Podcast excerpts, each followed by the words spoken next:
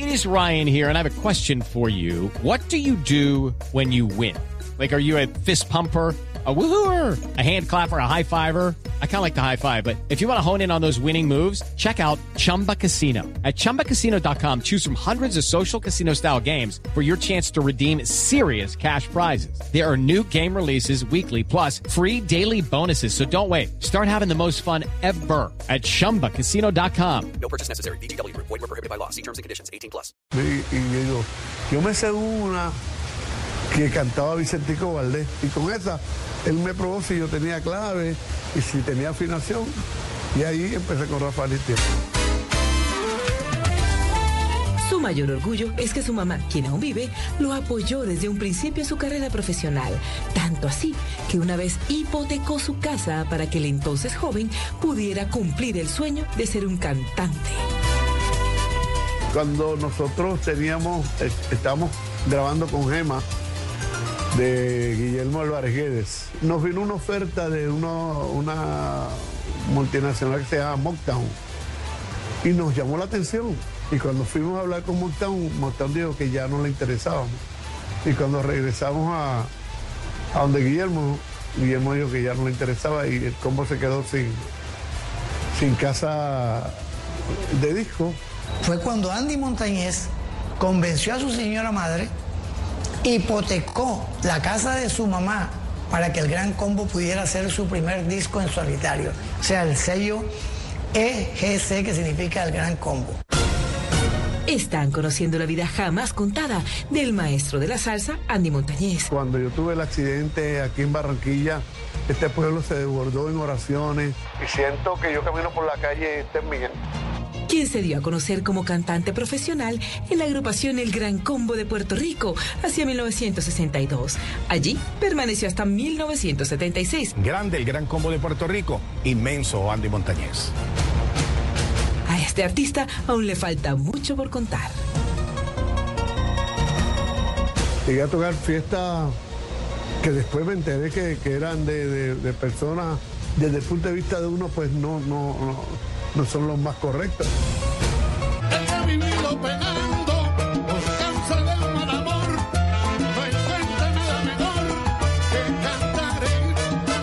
Continuamos en Se dice de mí con la vida de Andy Montañez, considerada una leyenda viva de la salsa en el mundo, quien asegura que aún extraña sentir a su padre. Hace 17 años el señor apagó sus días para siempre y Andy lo siente como si fuera el primer día. Por eso su mejor regalo es tener aún viva su mamá. Está muy bien, tiene, ah, ya va a cumplir 97 años, muy, muy lúcida, me llama a menudo, nos vemos acá ratito, cada momento voy al barrio y la visito y estamos bien cerca siempre. Y Andy es uno de los, hijos más queridos de ella. no ha dejado de ser el hijo de mamá. Yo con el respeto de los hermanos de Andy entiendo que él es el hijo consentido. Él se duerme en su cama, ella le hace cositas en la cabeza, ella está, quiere esto, Junior quiere comer esto, Junior quiere comer lo otro. Ella ha sido la mejor promotora de su talento. Hoy Andy recuerda cómo incursionó en la música. Gran Combo, que es toda una escuela, quizá la más importante institución eh, popular de Puerto Rico. 1962, mes de mayo, es cuando nace y se funda el Gran Combo de Puerto Rico, que se llamaría en principio Los Mulatos del Sabor. Allí fue donde se estrenó Andy Montañez y duró hasta 1976. El primer disco de Gran Combo no canto yo ni canta Pellín Rodríguez, el cantar lo hace eh, Joseito Mateo. Es que definitivamente el gran combo de Puerto Rico le permite a Andy Montañez como darse a conocer a nivel mundial, ¿no? Estuvo en esta agrupación durante 15 años, grabó más de 26 producciones y le puso su sello, su voz, su identidad a canciones tan importantes de esta agrupación como, como Verano en Nueva York, como Hojas Blancas y definitivamente eso fue como el trampolín para él en toda su carrera profesional. Fue su escuela, fue su todo. Él siempre habla del gran combo. Y cuando habla del gran combo, tú le ves los ojos, como los pone, como le brillan, como, como, como él siente la pasión por ese grupo. Grande el Gran Combo de Puerto Rico, inmenso Andy Montañez. Andy confiesa que desde que era un jovencito admiraba al gran combo de Puerto Rico. Incluso quienes después fueron sus compañeros, antes eran sus ídolos. Porque cuando yo era estudiante de, escuela intermedia, ya le dicen intermedia, pues yo solía faltar la clase para irlos a ver a ellos un programa que hacían, que era radioteatro, era, se hacía música en vivo con público. Yo me sentaba en el público a ver a Rafael Itier, Cortijo, Martín Quiñones, el cantante era Ismael Rivera. Pues uno de los cantantes más grandes que ha tenido el combo con Peguín Rodríguez. Yo creo que eh, su paso dejó una huella eh, imborrable, no solo en el gran combo, sino en la música. eh, tradicional, popular, la salsa. De lo que recuerdo, no sé, la música de Andy Montañez eh, hace parte como de la banda sonora de, de nuestras vidas, sobre todo en Cali, pues que se escucha salsa todo el tiempo. El señor Andy Montañez.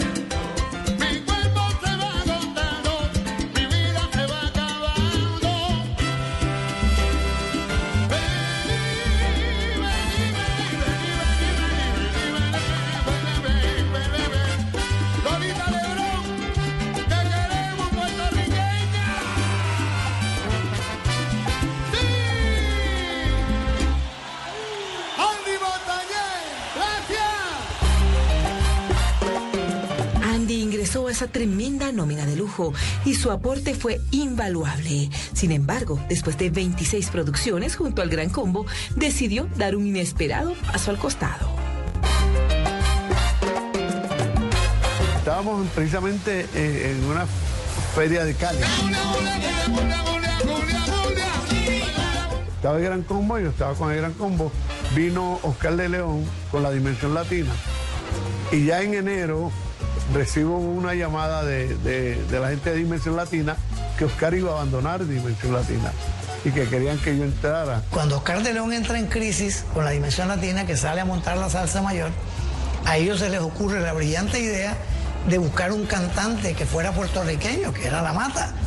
Y con tantos artistas como Héctor Lavoe, como Cheo Feliciano, Bobby Cruz, se fijaron fue en Andy Montañez. Era como de salir de una orquesta muy grande, quizás la más importante de Puerto Rico, a una que estaba conformada también muy fuerte, con unos soportes bien interesantes, y a reemplazar a otro monstruo salsero como era Oscar de León. Entonces, de pronto, no era tan arriesgada la, la propuesta. La dimensión latina que le hizo unas ofertas fabulosas, unas ofertas tan llamativas que eran difíciles de cumplir.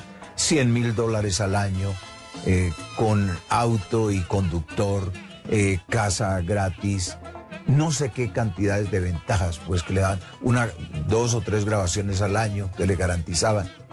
Eran tan fabulosas que no se pudieron cumplir. La voz del maestro Andy Montañez es una voz incomparable y yo creo que en Venezuela querían tener a Andy Montañez también. Él le dijo a- a- al Gran Combo que el Gran Combo nunca iba a conseguir un cantante como él. Y el Gran Combo le respondió que él nunca iba a conseguir una orquesta que lo acompañara como el Gran Combo.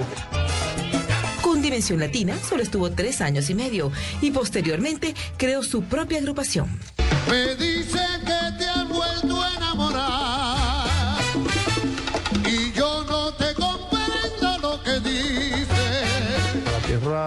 te llama y, y ya me, hacía falta Puerto Rico otra vez. Y decido regresar y hago mi, agrupación. Cuando hice la agrupación en Puerto Rico parecía Dimensión Latina, eran tres trombones nada más.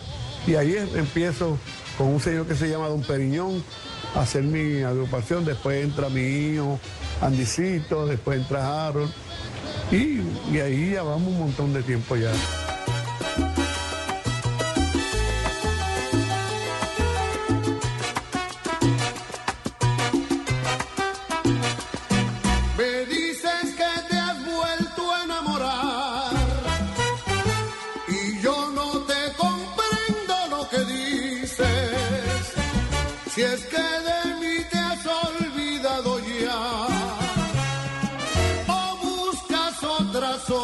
más felices. Supongo que que tienes otro amor.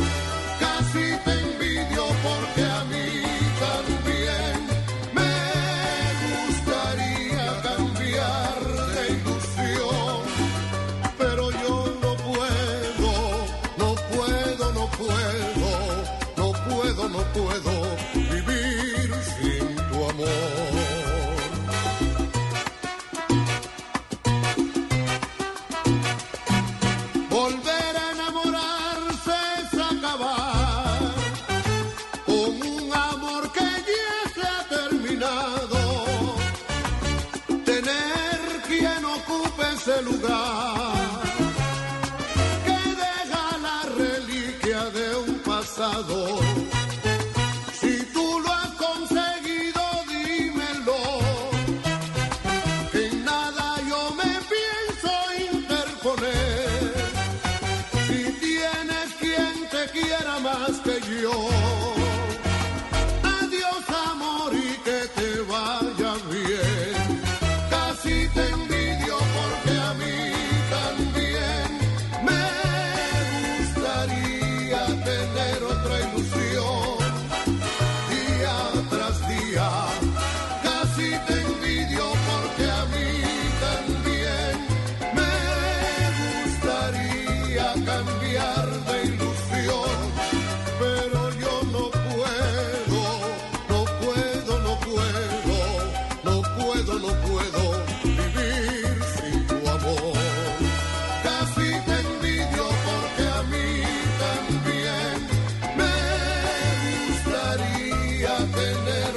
see.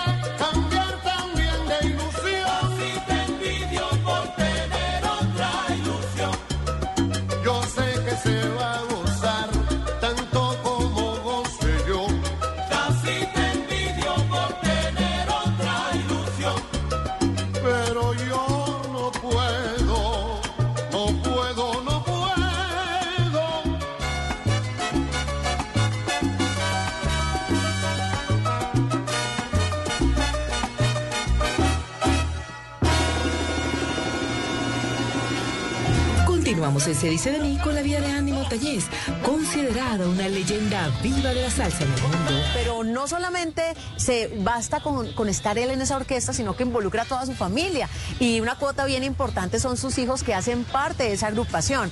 Entonces se consolida como una orquesta familiar, pero donde él como imagen y como representativa, pues empieza a vender lo que era él, ya una marca de la salsa. Se retira del Gran Combo y hace su propia orquesta, involucra a lo largo de los años a sus dos hijos, Harold y Andy, y es la orquesta que todavía se presenta inclusive muchas veces aquí en Colombia. Cuando se tiene un talento tan grande como el de Andy Montañez, la persona se termina volviendo un ciudadano del mundo.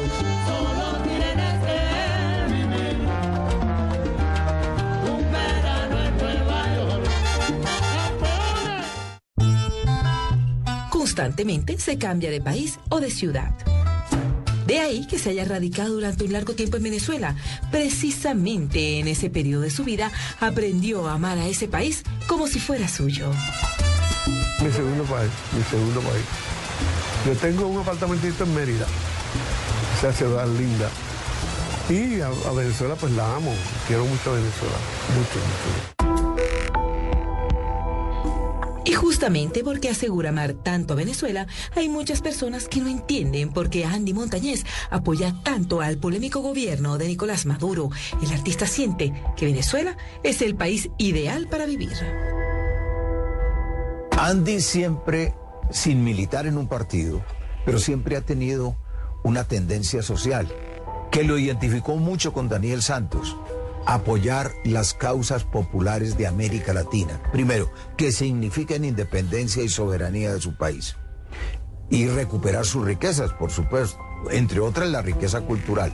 De manera que eso explica que haya simpatizado con Chávez en primer lugar y luego con su sucesor, que ha sido Maduro, con todas las dificultades que esto ha traído. Uno como ser humano también debe expresar, expresar lo que uno siente y cuáles son sus ideales y qué uno piensa de ciertas cosas.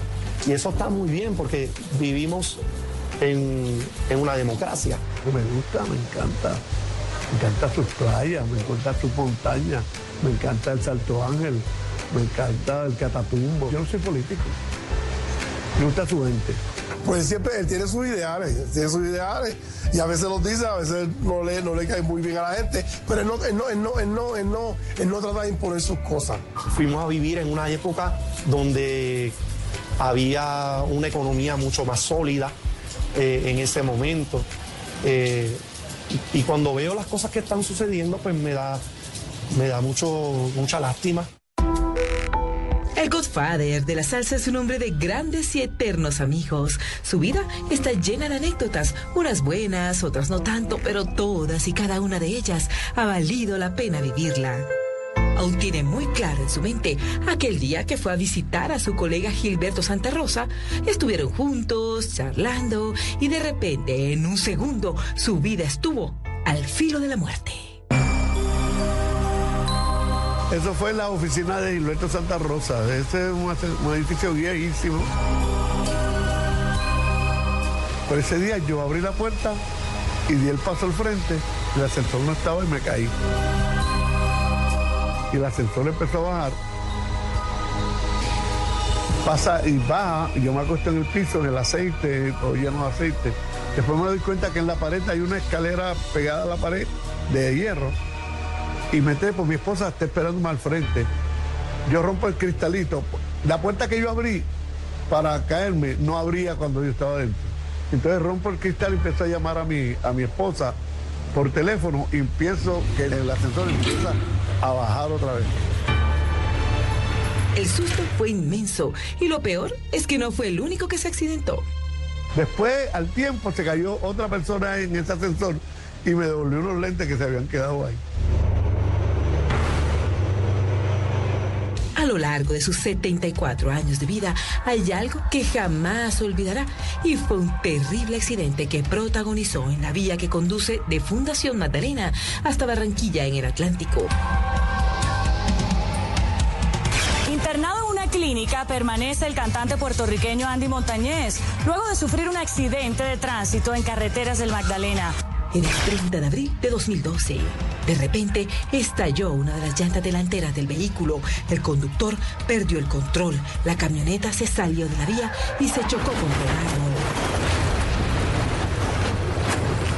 Ese chofer se durmió por el cansancio. Eh, yo me sentí culpable por, por- por la situación del accidente. Yo llevaba el cinturón de seguridad, por eso me mantuve todo el tiempo en, el vehículo. Mi papá salió expulsado. Yo era su representante en ese momento, era el responsable de Andy en Colombia. Yo estaba en la ciudad de Cali y recibo a las 5 de la mañana la noticia de que están tirados en la carretera, de que hay sangre. Me mandan una primera foto donde lo veo a él montado en una camilla. Hasta esta clínica en el municipio de Fundación Magdalena fue trasladado el cantante puertorriqueño Andy Montañez tras sufrir un accidente del vehículo en el que se movilizaba. Todos estábamos durmiendo. Lo único que le digo es que Andy Montañez y la gente que iba con Andy Montañez somos un milagro. Le pinchó un caucho a, a- a la camioneta. ¿Es posible eso o que tuviera un poco de sueño la persona? Y tuvimos ese accidente. Yo me tuve cuatro operaciones en el pie, todavía tengo un huesito por aquí, un hueco por aquí. Yo estoy durmiendo, de momento escucho un ruido fuerte, fuerte de golpe, o sea, de, de, choque. Salimos de la, de la carretera quedamos en el mismo medio, todo oscuro, no hay alumbrado. Y yo lo que pensaba era si otro vehículo y nos puede impactar nuevamente. Pudimos salir, de cuando veo, no veo a mi papá, y me dicen que él está como, te diría, como algunos 30 metros de, de donde paró el- el- el- la camioneta. Los momentos de angustia fueron terribles. Me quedé dormido y luego me levanto en el hospital. No sé nada más. Todo lo otro me lo ha contado Harold Montañez, porque Harold fue el que estuvo más consciente, como quien dice, en todo, en todo el trayecto y en todo el accidente. Podemos seguir contando la historia de que, de que Andy, a pesar de que todavía se le siente es un huesito por acá que se le salió y en su estómago quedaron huellas de el accidente en el momento que él recorre, digamos, cierta cantidad de metros, cuando sale expulsado del carro, se raspó todo el estómago y fue un accidente que pudo haber ocasionado fácilmente la muerte de él y de dos o tres de las personas que estaban lamentablemente en el carro ese día. Todo el mundo lo damos, lo dábamos por muerto. Entonces yo me comuniqué con el hijo de él y me dijo que ya lo, eh, cuando yo me comuniqué con él, que yo ya lo habían atendido en Bosconia y que no fuera a Bosconia porque él lo van a trasladar acá a una clínica aquí en Barranquilla. Mi esposa vino de, de- de- Puerto Rico a visitarme, o sea, cuando se enteró, voló a- acá y estuvo acá conmigo hasta que retornamos a Puerto Rico. Allá me hicieron dos operaciones más, pero estamos aquí.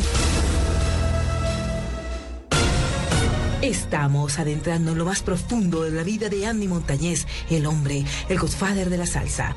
Tuve una hermana que, que fue asesinada. Me robaron un pedacito de corazón. A este artista aún le falta mucho por contar. Vi mucho, mucho sufrimiento, muchos niños padeciendo, un país que, que ha sufrido mucho. Ya regresamos a Se dice de mí, el programa que muestra la vida de las celebridades sin máscaras. Se dice de mí que, que canto malo. Ya regresamos con Se dice de mí.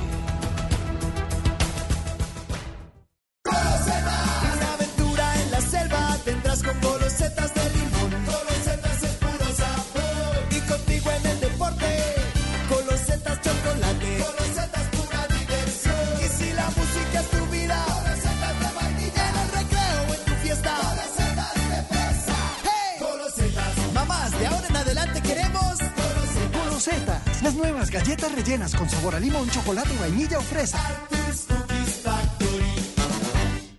Si es humor, Barradas de la semana al estilo Voz Pop. Bolívar y Quintero se agarraron hasta de tropeleros, se quemaron al padre de Luis Díaz. Los helenos los secuestran y gritan, somos buenos, van a subir los precios. En peaje, empaque buenos pesos. Para los viajes ya no estamos pidiendo, el al cambio ya estamos exigiendo un recambio. Pero tranquilo, que esto va muy bien. No, no, no, no, sueñe despierto que no, que no, que no, que no. ¿Por qué? Señor, cogiendo esto de juerga, quieren gobernar, con trampas que se albergan, quieren gobernar, con su trillada jerga, quieren gobernar, creyéndose la ver, nos quieren gobernar. Con embarrada nos quieren gobernar, desde ministro, alcalde y presidente, hasta el pueblo que a su dirigente los elige aunque esto no sepa gobernar. Sí, señor. Voz Populi, de lunes a viernes desde las 4 de la tarde. Si es opinión y humor, está en Blue Radio, la alternativa. ¿Qué es la educación? Educación es todo lo que nosotros podemos aprender. Conocimiento nuevo y desarrollo de habilidades. Los conocimientos que debe tener una persona en diferentes áreas. Las posibilidades de transformar el mundo a partir de la educación son infinitas. La educación es y tiene que ser siempre esperanza. Yo soy Sergio Fajardo y les voy a presentar el video podcast El Profesor. Con educación todo se puede. En cada capítulo, educadores. Vamos a ver quiénes son, cómo viven, cuáles son las condiciones que tienen. Personalidades. Jorge Valdano, exfutbolista de la selección argentina. El entrenador es el que tiene que hacer homogéneo lo diverso. E invitados especiales. María Figueroa, ella fue la directora del ICFES en Colombia. Esa relación con el profesor. Una relación dentro del respeto, pero que haya una relación. Conversarán con el profesor Fajardo para que entendamos la educación desde todos los puntos de vista. Bienvenidos, bienvenidas. Vamos a pasar muy bien. El profesor, con educación, todo se puede. Recuerden que nos pueden escuchar en todas las plataformas de streaming. Activen las notificaciones y además síganos en las redes sociales. Blue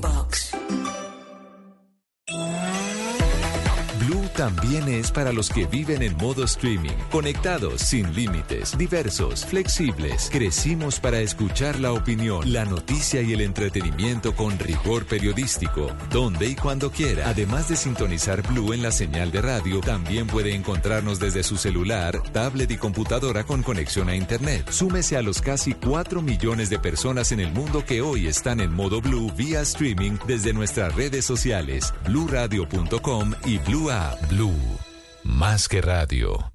Bla bla blue. De lunes a jueves de 10 de la noche a 1 de la mañana. Bla bla blue. Conversaciones para gente despierta. Escúchenos por Blue Radio y bluradio.com. La alternativa. ¿Tiene un producto natural para la tos? Naturalmente, digan no, no, no a la tos con miel tertos. Con totumo, sauco, eucalipto, miel y propóleo. 11 de la mañana en punto. Buenos días. ¿Tiene un producto natural para la tos? Naturalmente, digan no, no, no a la tos con miel tertos. Con totumo, sauco, eucalipto, miel y propóleo. ¿Y qué otros productos de Natural Freshly tiene? Apetifor, que mejora el apetito. Fibofor, fibra fuertemente natural. ¿Y qué antiinflamatorio tiene? Finacid, la solución antiinflamatoria de origen natural. Solicite productos Natural Freshly. Tratamientos científicos con productos naturales. Es un fitoterapéutico, no exceder su consumo. Lee indicaciones y contraindicaciones en la etiqueta. Si los síntomas persisten, consulte a su médico. Registro Voces y sonidos de Colombia y el mundo en Blue Radio y bluradio.com, porque la verdad es de todos. 11 de la mañana en punto hora de actualizar las noticias aquí en Blue Radio. Mucha atención que la policía comenzó a retirarse de la zona de frontera con Venezuela en La Guajira. Esto en aras, al parecer, de la liberación del señor Luis Manuel Díaz, el padre del futbolista Lucho Díaz. Joner, ¿qué es lo que está ocurriendo allí en el departamento de La Guajira? Buenas, buenas tardes. Buen día, Miguel. Así es, para usted y para todos los oyentes. Nos encontramos exactamente en la estación de policía del municipio de Barrancas. Hasta este punto han llegado por lo menos 42, exactamente tres grupos de élites de la policía que hacen parte de los comandos jungla que habían ingresado a más de una semana de estar en la serranía del Perijá, han retornado vía aérea. Se espera que todos estos movimientos que están ocurriendo en estos momentos obedezcan, por supuesto, al último comunicado que ha sacado el ELN diciendo que no pueden liberar al señor Mane Díaz hasta tanto no se detengan las operaciones militares. Por otra parte, una fuente del Ejército Nacional nos manifestó que actualmente no se sino que van a continuar con los controles, principalmente en el casco urbano del municipio de Barrancas, que no van a tener algunos operativos de manera ofensiva, pero que sí estarán en la zona garantizando la seguridad. Muy bien, Junior, muchas gracias. Quedaremos entonces atentos a los operativos para la liberación del señor Luis Manuel Díaz allí en La Guajira. En otras noticias, la Fiscalía en varias diligencias ocupó bienes que pertenecerían a personas investigadas por presuntamente participar o auspiciar actividades ilícitas para, apropiar- para apropiarse de recursos del Estado. Entre ellos está parte del patrimonio del exgerente de la EPS Asmed Salud, que fue capturado en el año 2021 por presuntamente apropiarse irregularmente de más de 20 mil millones de pesos que eran destinados para la salud de los colombianos. Oscar Torres. Sí, señor Miguel, y es que 16 inmuebles rurales y urbanos ubicados en Popayán, en el departamento del Cauca, Cali, en el departamento del Valle de Cauca, Armenia, en el departamento del Quindío y Bogotá, todos avaluados por 2.580 millones de pesos, harían parte del patrimonio de Gustavo Adolfo Aguilar, el gerente de la EPS Adsmed Salud, y este hombre se habría apropiado de estos recursos de la salud para realizar inversiones dentro y fuera de Colombia durante el 2008 y 2012. Hay que recordar que en febrero de 2021, en febrero de 2021, Aguilar fue capturado por el CTI por estar vinculado a una investigación por presunta apropiación irregular de 21 mil millones de pesos. Adicionalmente, hay indicios de que supuestamente registró información falsa en los estados financieros de la EPS para no dejar ver el verdadero estado económico y con la maniobra presuntamente indujo al error de la Superintendencia de Salud que le dio viabilidad para seguir operando. Estos fueron ejecutados por el investigadores del CTI en ocho departamentos del país y los bienes fueron afectados con medidas cautelares pues, de suspensión del poder dispositivo, embargo y secuestro. Muy bien, Oscar, muchas gracias. Y las autoridades capturaron a alias Fabián en el municipio de Palmira, en el Valle del Cauca. Al parecer, este hombre se encontraba incorporando menores de edad para cometer delitos como hurto, homicidio y tráfico de estupefacientes. Lina Vera. Alias Fabián tenía una trayectoria criminal desde hace nueve años en el municipio de Palmira Valle. Las autoridades realizaron un trabajo investigativo de varios meses para lograr su captura. El hombre tenía una orden judicial por los delitos de homicidio agravado y porte ilegal de armas de fuego o municiones. De acuerdo con la policía Valle, con esta captura se logra esclarecer al parecer dos hechos de homicidios. Se trataría de Juan Arboleda Caicedo y David Barbosa, ocurridos en el mes de octubre del año 2022. Además, según denuncias de la ciudadanía, este hombre al parecer se encontraba incorporando menores de edad para la comisión de delitos y lograr organizar una estructura delincuencial en este municipio. El capturado fue dejado a disposición de la autoridad solicitante para que responda por los delitos antes mencionados. Lina, gracias. Y en Barranquilla fue enviado a la cárcel un hombre que habría provocado una sangrienta riña en una gallera en el corregimiento de Juan Mina, donde una persona murió y otras seis resultaron heridas de gravedad. Dingel de la Rosa. De manera preventiva, un juez ordenó poner tras las rejas a Sergio David Zúñiga Arroyo, el joven de 24 años señalado de atacar a puñal a varias personas que se encontraban departiendo en la gallera El Boom, ubicada en el corregimiento de Juan Mina, en el suroccidente de Barranquilla. El ataque dejó muerto a Wilmer Arias, de 27 años, mientras que otros seis hombres quedaron heridos. Todos ellos se encontraban en la gallera cuando de repente se armó una pelea entre los dueños de los gallos que estaban en contienda. En ese momento volaron sillas y botellas y en medio de la riña, Zúñiga habría sacado un puñal para atacar a las víctimas. Una hermana de Wilmer, la víctima mortal, contó que él habría intentado defender a un amigo cuando resultó herido de muerte. Fue hasta allá a defenderlo y el muchacho se le fue para encima y lo puñaló. Al señalado agresor le imputaron los delitos de homicidio agravado y tentativa de homicidio, pero no aceptó ninguno de los cargos. Ahora se encuentra privado de la libertad en una estación de policía mientras se cumple su traslado a la cárcel El Bosque. Gracias, Ingel. Y la Autoridad Ambiental del Área Metropolitana de Bucaramanga lanzó una alerta para afrontar la segunda temporada de lluvias de este año, que estará influenciada con el fenómeno del niño. Boris Tejada. La Corporación para la Defensa de la Meseta de Bucaramanga, CDMB, hizo un llamado a todos los habitantes de los 13 municipios de su jurisdicción para que se mantengan alejados de las fuentes hídricas, principalmente como ríos de Oro, Frío, Suratá, Tona y Quebradas de esta región, porque las fuertes lluvias que se avecinan pueden generar avalanchas peligrosas. Sobre el tema, Jesús Evelio Sánchez, coordinador del Grupo de Gestión del Riesgo de la CDMB. muy intensos que pueden producir eh, sobre todo algunas avenidas torrenciales y eh, algunas afectaciones ambientales por deslizamientos, por flujos. Según Jesús Evelio Sánchez, los ciclones tropicales del litoral caribe aumentan la nubosidad en el continente y con ello la probabilidad de lluvias adicionales en todo el país y especialmente en Santander, por lo que toda la comunidad de esta región debe estar alerta. Gracias, Boris. Y en deportes terminó hace pocos minutos la vuelta al porvenir en su edición 39. ¿Quién es el campeón? Juan Carlos. Sí, señor, y es un vallecaucano. Hablamos de Juan Diego Quintero de Indervalle Inderbuga, que salió campeón de esta edición 39 de la carrera para juveniles tras defender el liderato en la última etapa de 55 kilómetros, disputada este lunes entre Puerto Seco y La Plata. Quintero terminó en lo más alto del podio de la ronda juvenil acompañado de Samuel Flores y de Juan David Restrepo. La última victoria de etapa se la llevó en el municipio de La Plata el antioqueño Cristian Vélez por delante del boyacense Juan David Urián, el campeón y sus primeras palabras. Bueno, la verdad que es muy emocionante, muy feliz de poder tener este triunfo. La verdad que lo he soñado mucho, lo he trabajado demasiado y es un triunfo para todo el valle, para todo mi equipo, para mis papás y para las personas que siempre han estado ahí pendientes de mí. Pero no todos son buenas noticias, Miguel. Hacemos seguimiento porque el ciclista del Tambo Nariño, Alexander Matabajoy, terminó con graves lesiones tras accidentarse. El día anterior en la vuelta al porvenir, el joven deportista sufrió el accidente en el municipio de Timaná, al parecer cayendo una cuneta del municipio. Matabajoy quedó inconsciente al caer una especie de canal varios metros y según se ha conocido ante la gravedad de las lesiones que sufrió el joven, se encuentra en un hospital de Pitalito bajo un estricto cuidado médico. Noticias contra reloj en Blue Radio.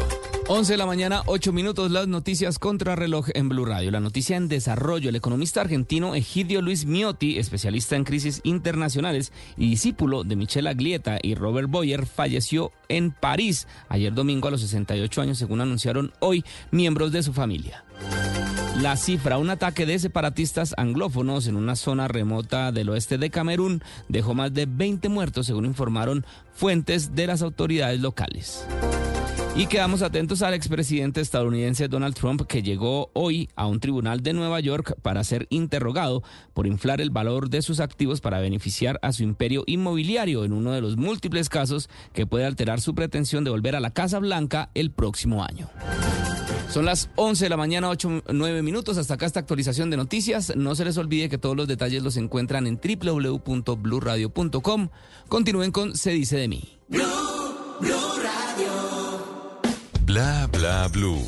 A las 10 de la noche, invitados de lujo. A las 11, temas interesantes para conversaciones inolvidables. Y a las 12, línea abierta. Al aire, con las llamadas de nuestros oyentes. Bla bla blue. De lunes a jueves de 10 de la noche a 1 de la mañana. Bla bla blue. Conversaciones para gente despierta. Escúchenos por Blue Radio y bluradio.com.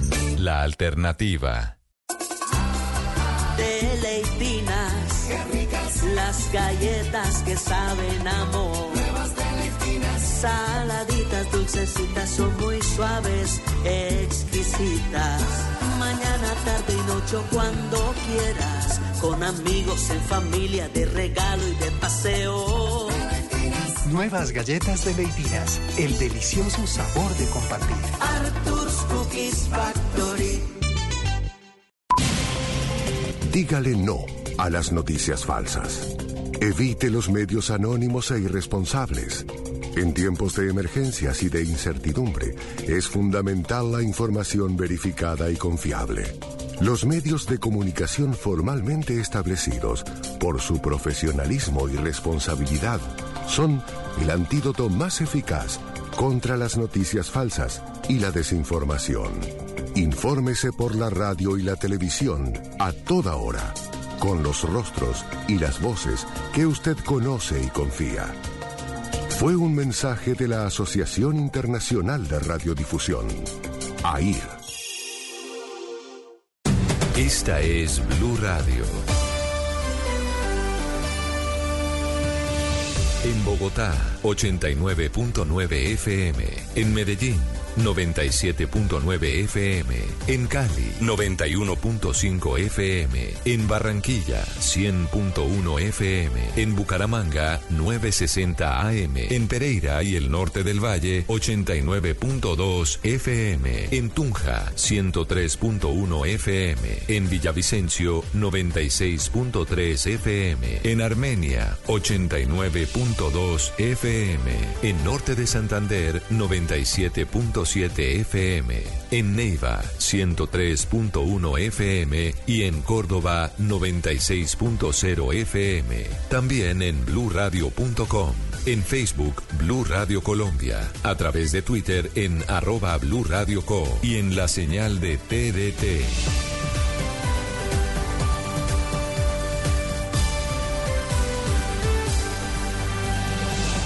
Blue Radio, la alternativa. Continuamos con Se dice de mí. Me dice que te has vuelto a enamorar y yo no te comprendo lo que dices. Entramos a la recta final en la vida del maestro de la salsa, Andy Montañez, quien hoy está enfrentando los momentos más emotivos de su existir en Se dice de mí.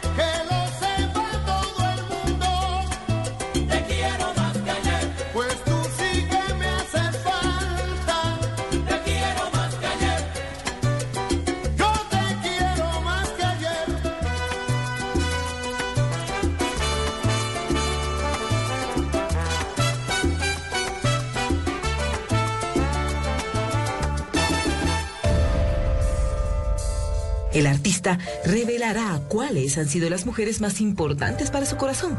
Una de ellas, su hermana, quien fue cruelmente asesinada. Varios miembros de su familia hoy no están, pero él los recuerda constantemente. Tuve una hermana que, que fue asesinada en Los Ángeles. Me robaron un pedacito de corazón. Casi no le gusta hablar del tema, sobre todo por quien era la persona que apagó su vida. Su nuero, o sea, el esposo de su hija. Sobre la noticia trágica y triste de- del asesinato de la hermana de Andy, la verdad que hasta hoy no hay nada claro. El puertorriqueño se ha casado tres veces. La primera duró 15 años y tuvo tres hijos. La segunda tuvo una relación muy corta, alcanzó solo tres años. Y con la última le lleva 30. Yo me había operado para no tener más hijos. Y cuando de- decidimos regresar, y nos regresamos el mismo día, el trompeta de Gran Combo, que está ahora con el Gran Combo, Tati Maldonado y yo. Es un excelente padre. eh, eh, Andy Montañez eh, nunca nos abandonó. Porque nosotros fuimos de, los hijos de su primer matrimonio. Mi hermano Andy, yo soy el segundo, y mi hermana Lisa. Luego se divorcia de de- de mi mamá, eh, se casa, y, pero él nunca nos abandonó, él siempre estuvo presente. Así las cosas, Andy quedó con cinco hijos de dos esposas distintas. Pero un día su hija Lisa llegó con una triste noticia a casa. Andy Montañez está muy triste en estos días porque su hija sufre una condición extraña. Me diagnosticaron la esclerosis múltiple hace poco, pero so- esa es una condición que alguna mucha gente la tiene y no sabe que la tiene. Fue muy doloroso porque él no solamente tenía una hija, sino sus nietos. Y ver a su hija sufriendo por esta enfermedad que de verdad es bastante dolorosa. Sorprendió a todo el mundo, nadie entendía qué, qué pasaba con Lisa. Después vinieron los diagnósticos médicos y pues para Andy ha sido un golpe muy, muy grande. El salsero sintió un dolor tremendo. Esta noticia le estremeció el existir. Y ya anda en sillita de rueda, pero canta bellísimo y nos juntamos y hacemos bohemia. Ella fue su compañera en la orquesta durante siete años. Era su amiga, su consentida. Andy amaba cantar junto a su hija y de repente todo parecía estar perdido. Ellos cantaban los tres hijos con él. Después se casó y después fue que le salió la enfermedad esa, se la dejó un poco inválida. Él todo el tiempo está ahí y lo podemos hacer. Mi amor, no te preocupes, yo estoy aquí, vamos a, vamos a triunfar, vamos a hacerlo. Él ha estado con la, con la, con la organización que está dando a conocer la enfermedad. Pero como tú sabes, esa enfermedad, por lo menos en Puerto Rico, y yo creo que en el mundo entero, no es tan conocida como otras enfermedades fatales. Mi hermana era una persona que siempre es- estaba en la orquesta. Antes, antes de estar en la orquesta, ella, ella siempre estaba haciendo ejercicio, ella estaba certificada y daba clases de zumba, por ejemplo, de ella, ella eh, todo lo que tenía que ver con ejercicio, nutrición, ella era, eh, siempre estaba envuelta en todo eso. Pero ya no, ya no, ya no participa en la orquesta. Seis, siete años. Llegó a grabar conmigo. Sí, hay mejoría. Eh, Puede haber una mejoría, ella, ella está en silla de ruedas, puede caminar, pero muy pocos tramos. Muchas veces lo ve uno ahí en, en el camerino con lágrimas porque obviamente es un tema doloroso que él le gusta expresar en público.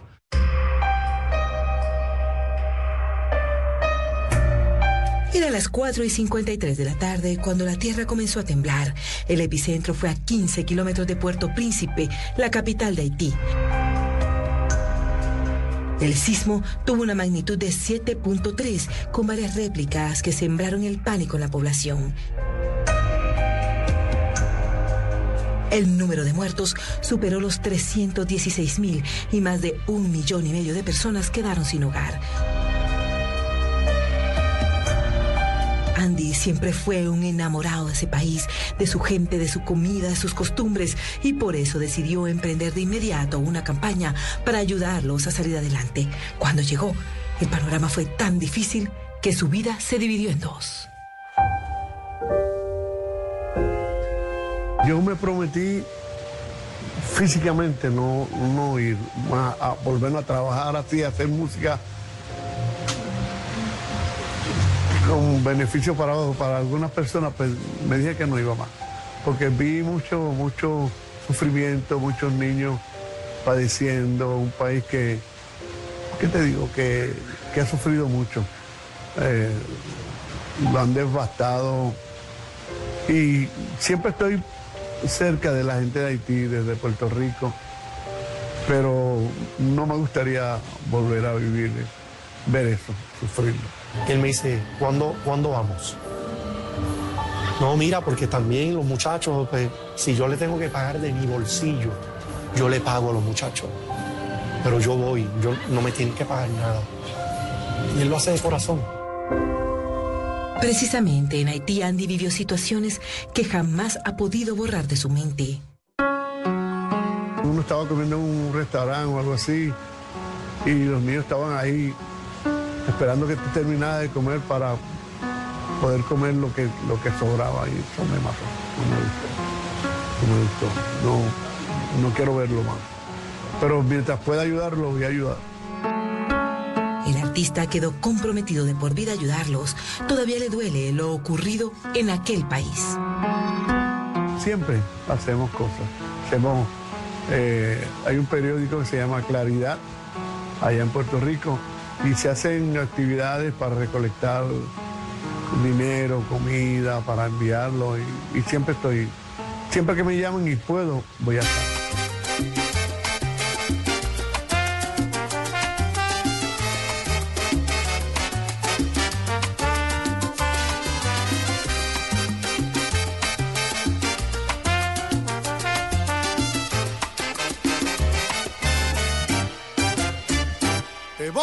Voy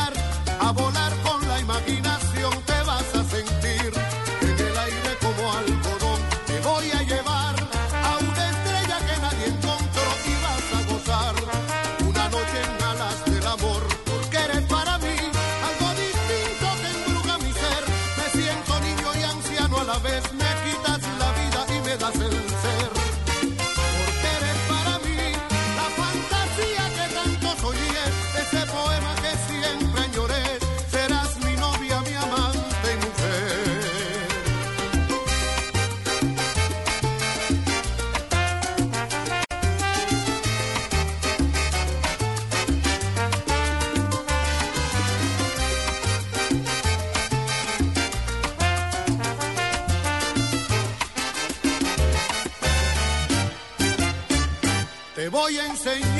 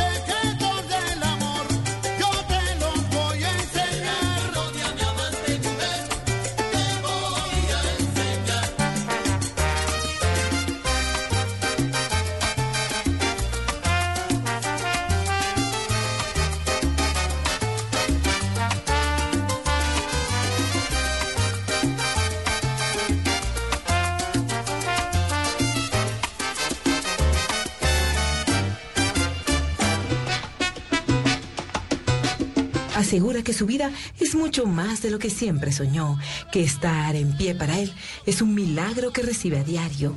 Hoy, vestido de madurez, se siente satisfecho porque nació en una familia humilde y numerosa en Puerto Rico, pero que terminó conformada por millones de seguidores a lo largo del planeta, gracias a su música, la mejor elección que ha tenido en la vida.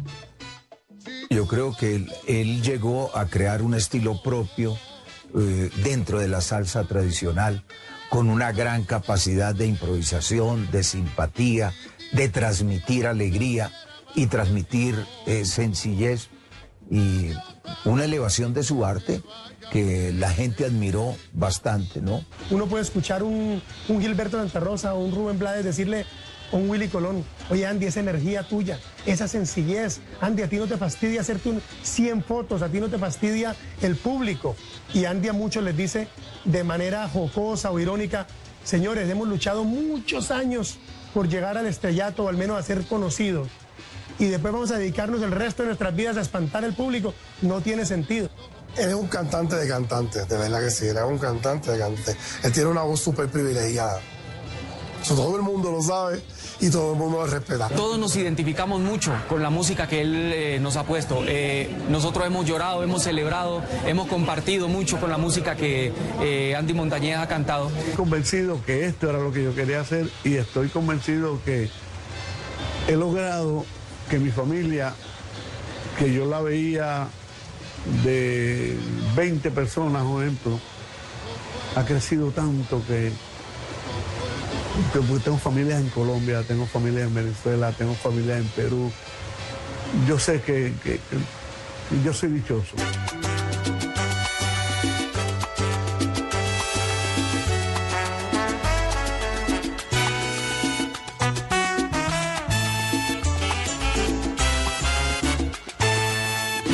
Dicen que soy un payaso,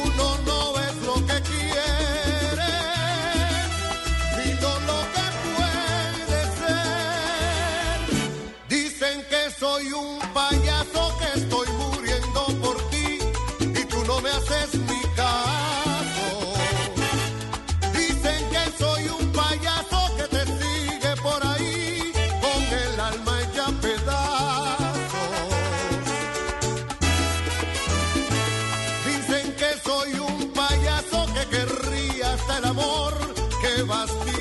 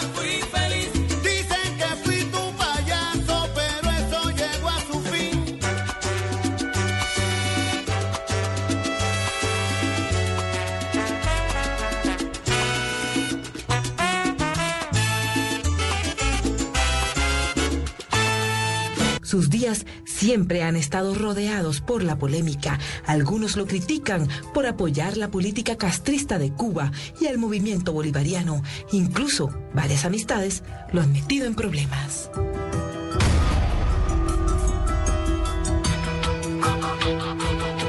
Me prohibieron ir a un festival de la calle 8 porque abracé a Silvio Rodríguez. Lo abracé en Puerto Rico. Silvio Rodríguez pidió una visa para ir a Puerto Rico y yo lo abracé en Puerto Rico y me criticaron. En la calle 8. No me, no me permitieron tocar ese año en la calle 8. Hace un montón de tiempo y no he tocado más en la calle 8. Celia se dice en Los Mentideros que fue la encargada de hacer que Andy Montañez no tuviera la aprobación de los organizadores, el Club Iguanis, que es quien organiza el Festival Calle 8 de Miami. Y Celia Cruz, eh, muy disgustada, eh, dijo que no cantaba si él aceptaba, eh, si Andy Montañez estaba allí, por, no sé, le parecía ya gravísimo que hubiera saludado a otro gran cantante como y compositor como Silvio Rodríguez. Él está bien sentido. Y no con todo el mundo, porque nadie, eso no fue, eso fueron unos cuantos. Unos cuantos que se hicieron sonar bien duro. El abismo que siempre ha habido, la brecha que ha habido entre el, el cubano que ya está en, Estados Unidos y se acomodó al sistema y lo que estaba pasando con el régimen.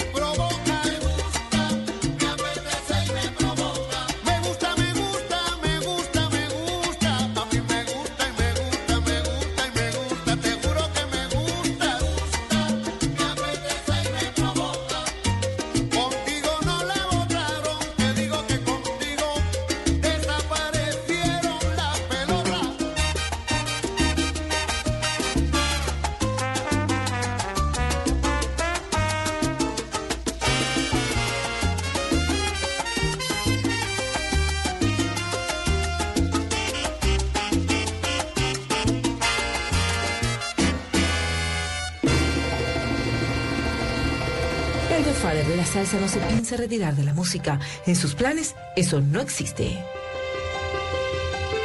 Hasta que mi amigo quiera. Mi director, eh, como mi manager. Se llama Jesús. Es mi pana. Es mi panita. Eh, Es uno de esos talentos verdaderos, lleno de carisma. Su voz es única. Sus canciones son, son únicas, son canciones inolvidables que se han quedado en la historia de la salsa.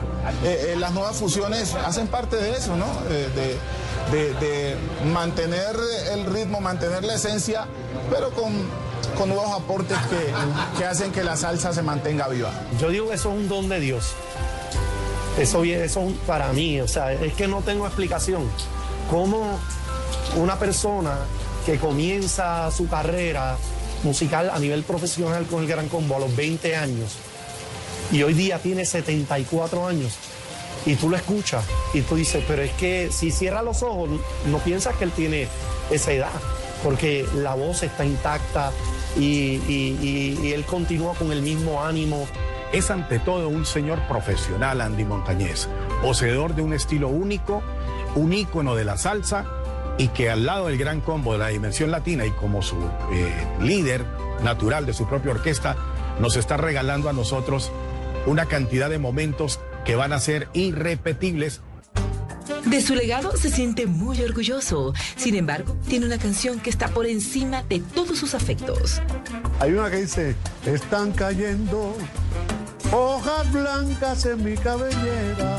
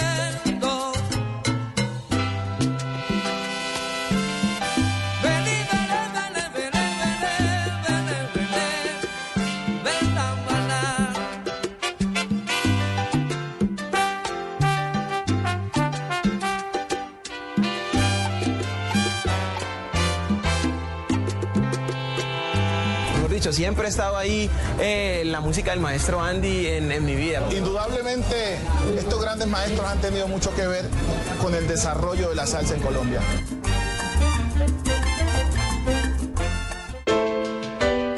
Así fue el paso de Andy Montañez por Se dice de mí. El puertorriqueño habló sin tapujos de su vida, de su sufrimiento, sus amores y claro, de su música.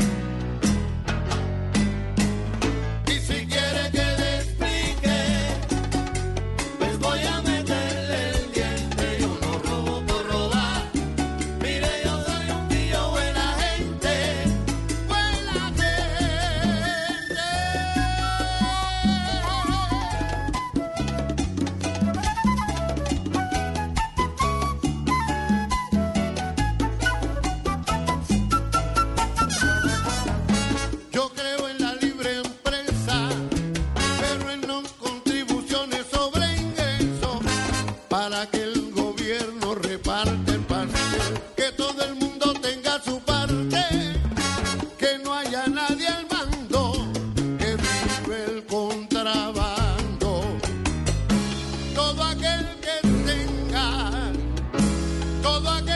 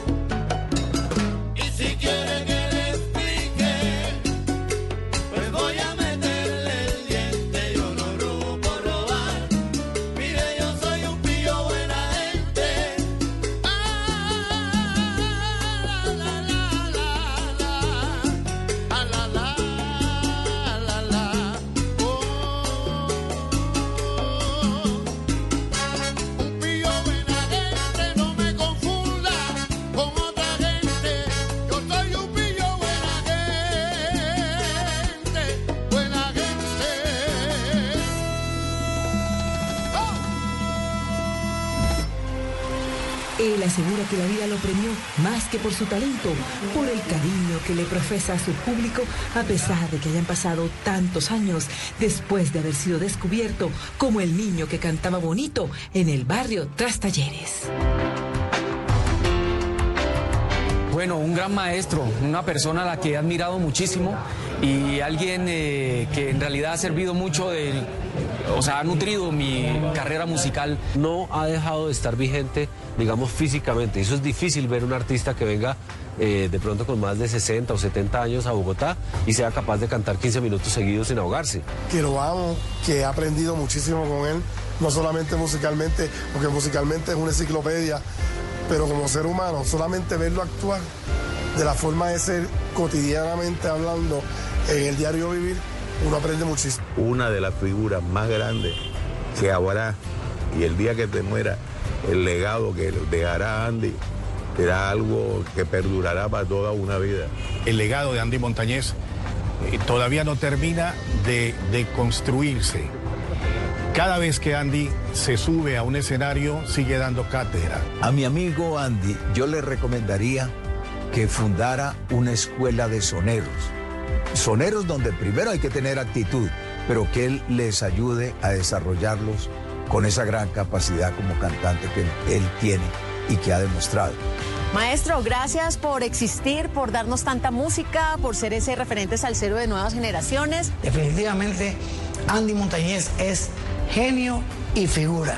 Y a este pueblo de, de Colombia, mi, mi cariño a ustedes y gracias por, por recibirme en su casa, que la siento mía también.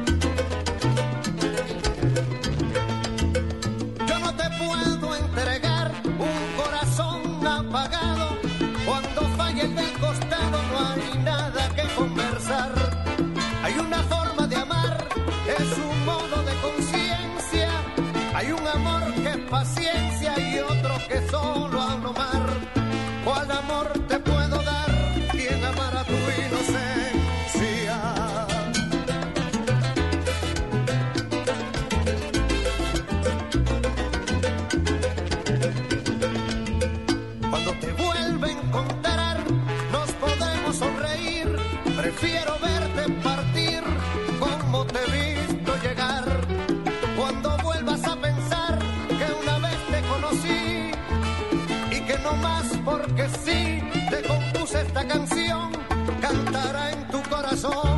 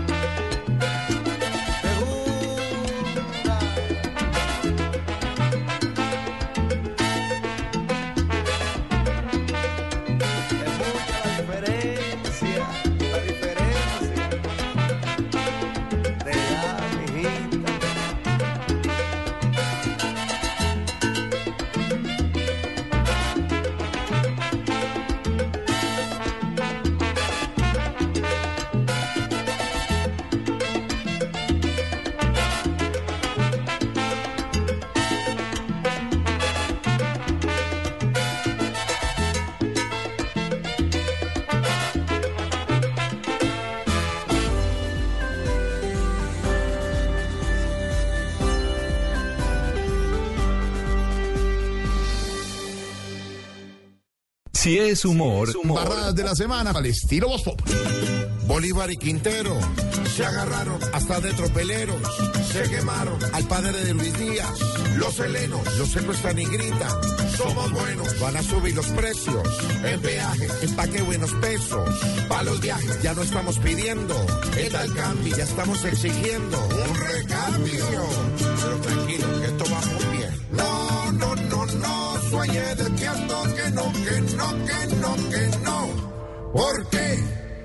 Señor, cogiendo esto de juerga, quieren gobernar, con trampas que se albergan, quieren gobernar, con su trillada jerga, quieren gobernar, creyéndose la ver, nos quieren gobernar. Con embarrada nos quieren gobernar, desde ministro, alcalde y presidente, hasta el pueblo que a sus dirigentes nos elige aunque esto no sepa gobernar. Sí, señor. Voz Populi, de lunes a viernes desde las 4 de la tarde. Si es opinión y humor, está en Blue Radio, la alternativa.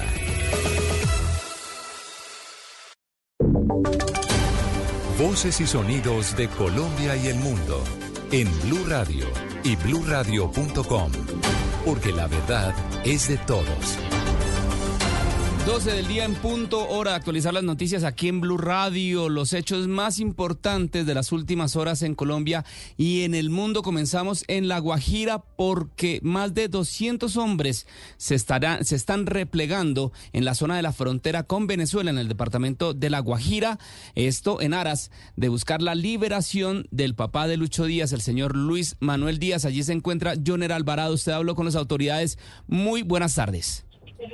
Muy buenas tardes, Miguel y oyentes. Así es, exactamente hace pocos minutos ha confirmado el coronel Giovanni Cristancho, director del Gaula de la Policía, que por instrucción del director de la Policía, el general William Salamanca, ya han comenzado a retornar cerca de 200 soldados y policía que estaban en la serranía del Perijá. Todo esto para dar paso a la liberación del señor Manuel Díaz. En las últimas horas y hace pocos minutos también pudimos observar varios helicópteros llegando hasta este punto del municipio de Barrancas con cerca de 42 hombres eh, jungla de la policía salieron en un helicóptero de la zona tras permanecer allá cerca de una semana. Todo esto hace parte del retiro que está cumpliendo la fuerza pública. Esto luego del comunicado que salió por parte del ELN donde manifestaban que no podían eh, dejar en libertad al señor Mane Díaz hasta tanto la zona siguiera militarizada, se existieran los sobrevuelos, desembarcos de tropas, perifoneos y todavía se siguiera ofreciendo una recompensa. Sin embargo, lo que nos ha dicho el coronel Cristancho, el comandante del Gaula de la policía, es que los grupos que hoy están saliendo del municipio de Barranca estarán en Riohacha de manera disponible. Eso con la finalidad, pues, para estar atento ante cualquier situación o cambio que haya por parte del grupo guerrillero. Eh, efectuó una operación de extracción del personal que teníamos en el terreno, generando los registros y los cierres y los bloqueos. Eh, ese personal lo extrajimos, ya están acá en Barrancas y ya pues podemos por parte de la fuerza pública manifestar que ya el área está libre de algún tipo de operación ofensiva o de sostenimiento.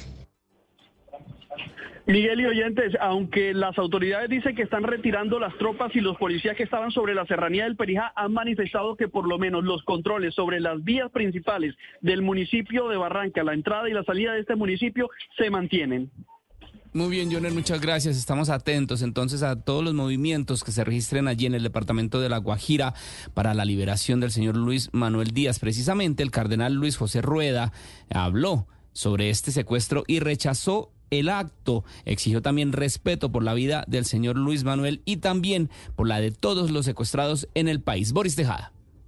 El cardenal Luis José Rueda Aparicio exigió respeto por la vida de las personas que están secuestradas en el país y especialmente pidió respeto por la vida del papá del futbolista Luis Díaz y rechazó además el confinamiento de pueblos por parte de grupos armados al margen de la ley. Así lo dijo el cardenal.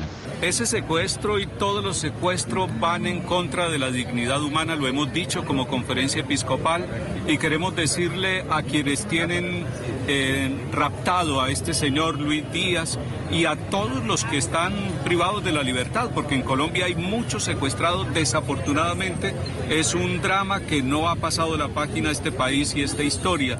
Queremos exigirles que por favor respeten a los colombianos. El cardenal Luis José Rueda Aparicio hace parte de una misa especial en la Catedral Metropolitana de la Sagrada Familia de Bucaramanga para celebrar su designación como cardenal recientemente. Gracias, Boris. Y las Naciones Unidas también se sumaron a las voces que piden la liberación lo más pronto posible del señor Mané Díaz, el padre del futbolista Lucho Díaz. ¿Qué dicen desde la ONU, Juan Esteban? Sí, señor Miguel, este nuevo pronunciamiento viene por parte de Juliet de Rivero, representante en Colombia del Alto Comisionado de la ONU para Derechos Humanos. Se unió al llamado urgente por la liberación sano y salvo del padre de Luis Díaz y de todas las personas que tiene en su poder el Ejército de Liberación Nacional. Escuchemos. ONU Derechos Humanos Colombia se une al llamado urgente de Luis Díaz para la liberación sano y salvo de su padre. Llamamos a los grupos armados a respetar el derecho internacional humanitario, a respetar a la población civil y a liberar inmediatamente a todas las personas que tienen en su poder.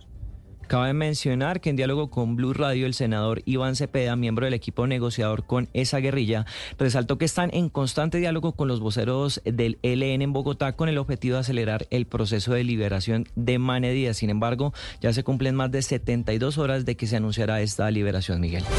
Muy bien, Juan Esteban, muchas gracias. Son las 12 del día, 5 minutos. Cambiamos de tema y hablamos de la decisión unilateral de las, de las disidencias, de las FARC, de suspender los diálogos. Esto con el gobierno gobierno nacional. En Blue Radio nos dimos a la tarea de hablar con diferentes analistas y sectores sobre qué puede significar esto a futuro para la política de la paz total del presidente Gustavo Petro. Eh, eh, Pablo Arango, muy buenas tardes. Hola Miguel, ¿qué tal? Muy buenas tardes. Efectivamente continúan las reacciones en el país a propósito de la decisión unilateral de las disidencias de las FARC de suspender los diálogos con el gobierno nacional. Hablamos con el director de la Fundación Paz y Reconciliación, el señor León Valencia, que dice que a pesar de que el gobierno nacional le ha dado estatus político a las disidencias de las FARC y le ha dado varias gabelas, ellos no han aprovechado esta situación y asegura que esto podría traer graves consecuencias para las regiones más apartadas del país. Escuchamos al director de Pares, el señor León Valencia. Es una eh, posición inadmisible de, de las disidencias, una presión inaceptable, porque ellos eh, han hecho muchas violaciones desde que prometieron cese al fuego, el gobierno les ha conseguido, la, eh, concedido muchas cosas a nivel político, les permitió hacer presencia pública en lugares. Y mucha atención porque en este momento, a propósito de todo lo que está pasando en el país con el secuestro del papá de Luis Díaz, pero también la decisión de las disidencias de las FARC, se ha referido la Iglesia Católica, Monseñor Darío de Jesús Monsalve, que es el acompañante de la Iglesia Católica en los diálogos con el ELN, asegura que es necesario la liberación inmediata de todos los secuestrados en el país y habla del acompañamiento de la iglesia? Yo creo que hay que reorientar la mesa.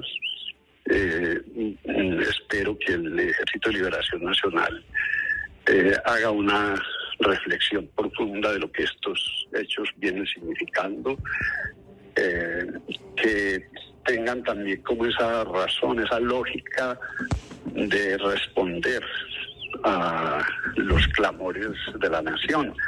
Recordemos que la decisión unilateral de las disidencias de las FARC se da a propósito de la situación en Argelia, en el Cauca, donde un grupo buscó sacar al ejército de la zona a través de la presión de civiles y amenazas de azonadas. Además, 146 militares y policías y cuatro civiles fueron secuestrados y además ya fueron liberados. Es la presencia del ejército que ha causado las molestias a las disidencias de las FARC. Sí, señor Pablo, pues precisamente todo esto sucedió allí, en el Plateado, en, el Valle, en el Valle no, en Cauca, en el departamento del Cauca. Este es un corregimiento que por años ha sido el epicentro de la guerra en Colombia entre grupos al margen de la ley. Allí la ausencia del Estado ha permitido que el poder del narcotráfico sea inminente y por eso ahora continúa en el ojo de los criminales buscando el control de esa zona del país que es un importante eh, corredor para el tráfico de estupefacientes Juan David Ríos.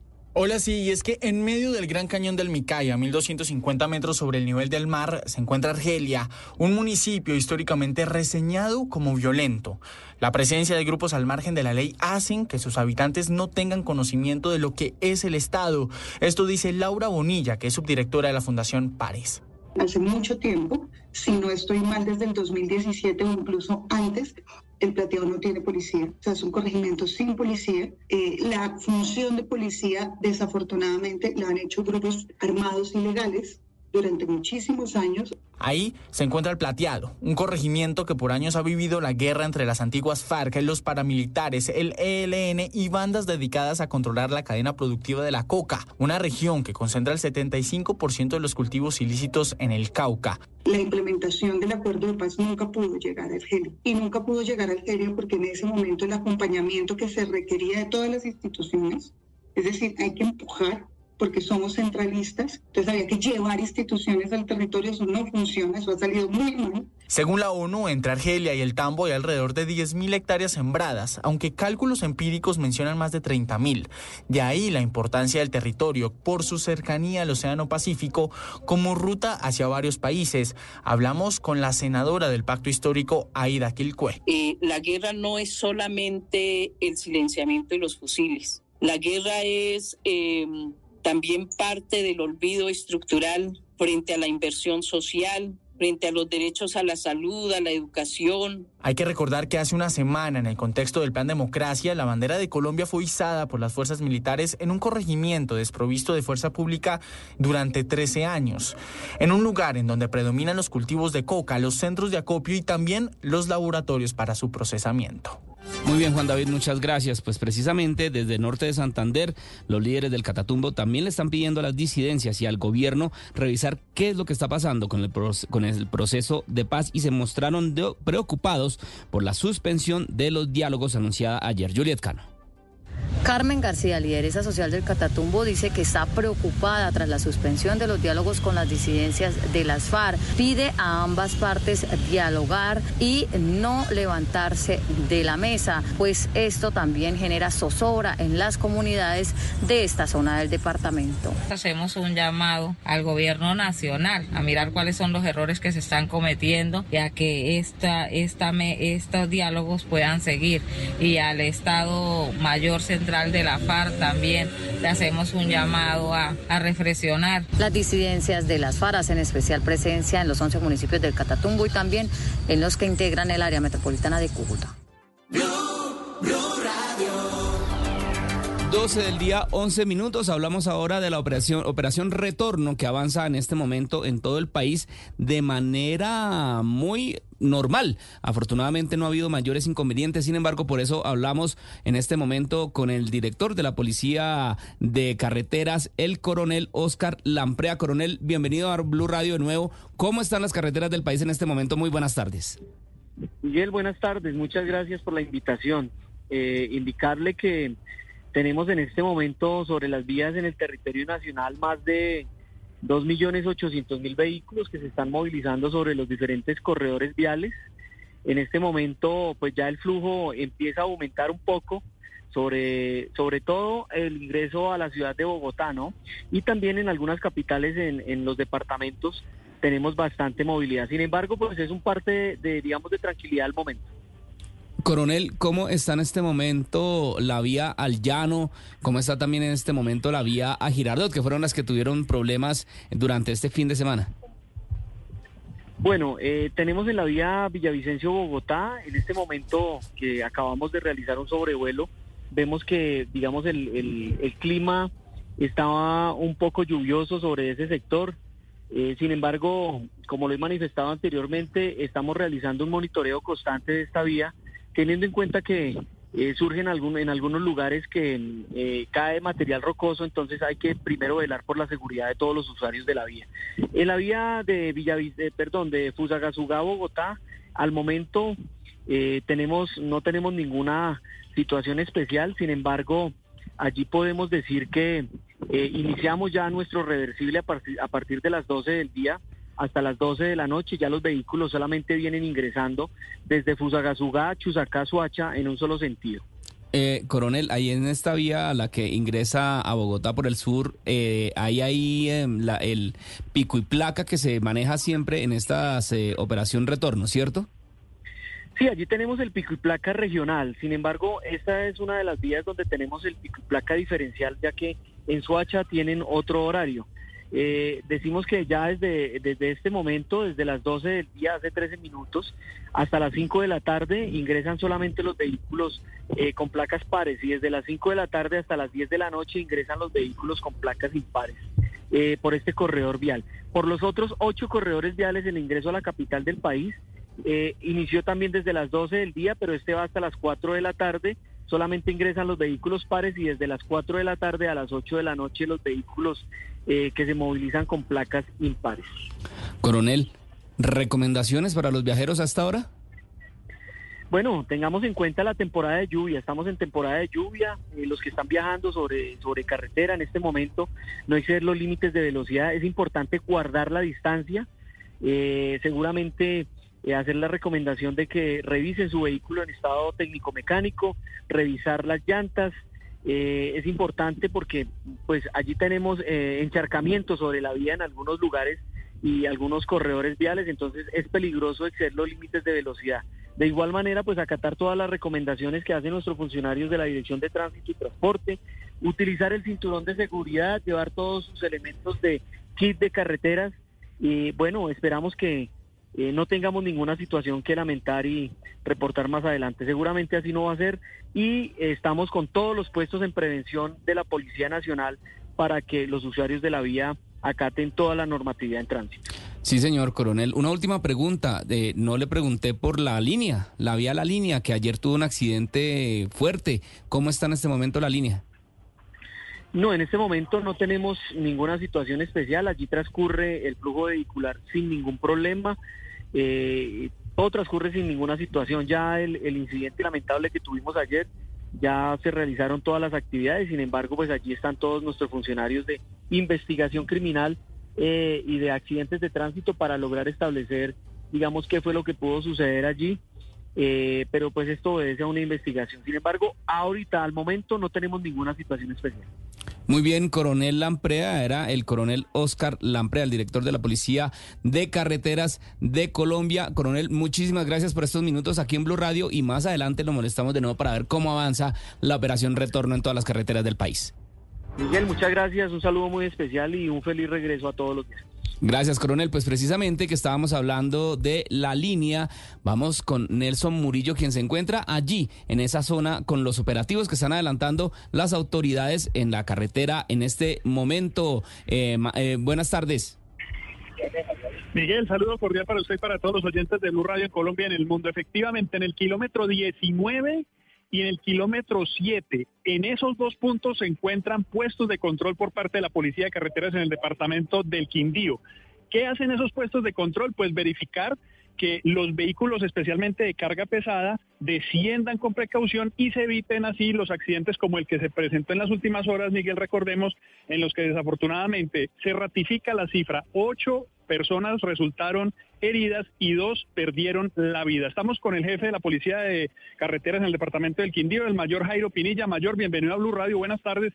¿Y en qué consisten estos controles? Cuando la gente se detiene, ¿qué le piden? Bueno, yo soy Patria, muy buenas tardes.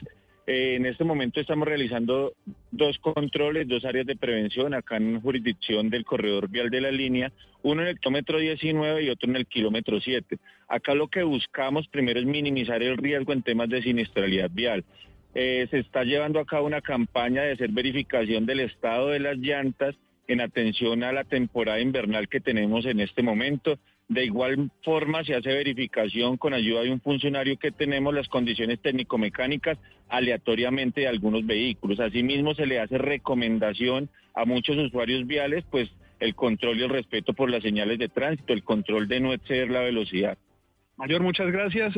Miguel, 32 mil vehículos han rodado por el departamento del Quindío en lo que va de este puente festivo. Y último dato está relacionado con que continúa la investigación para determinar las causas exactas que generaron este accidente, reiteramos, en el que perdieron la vida dos personas y ocho más resultaron heridas.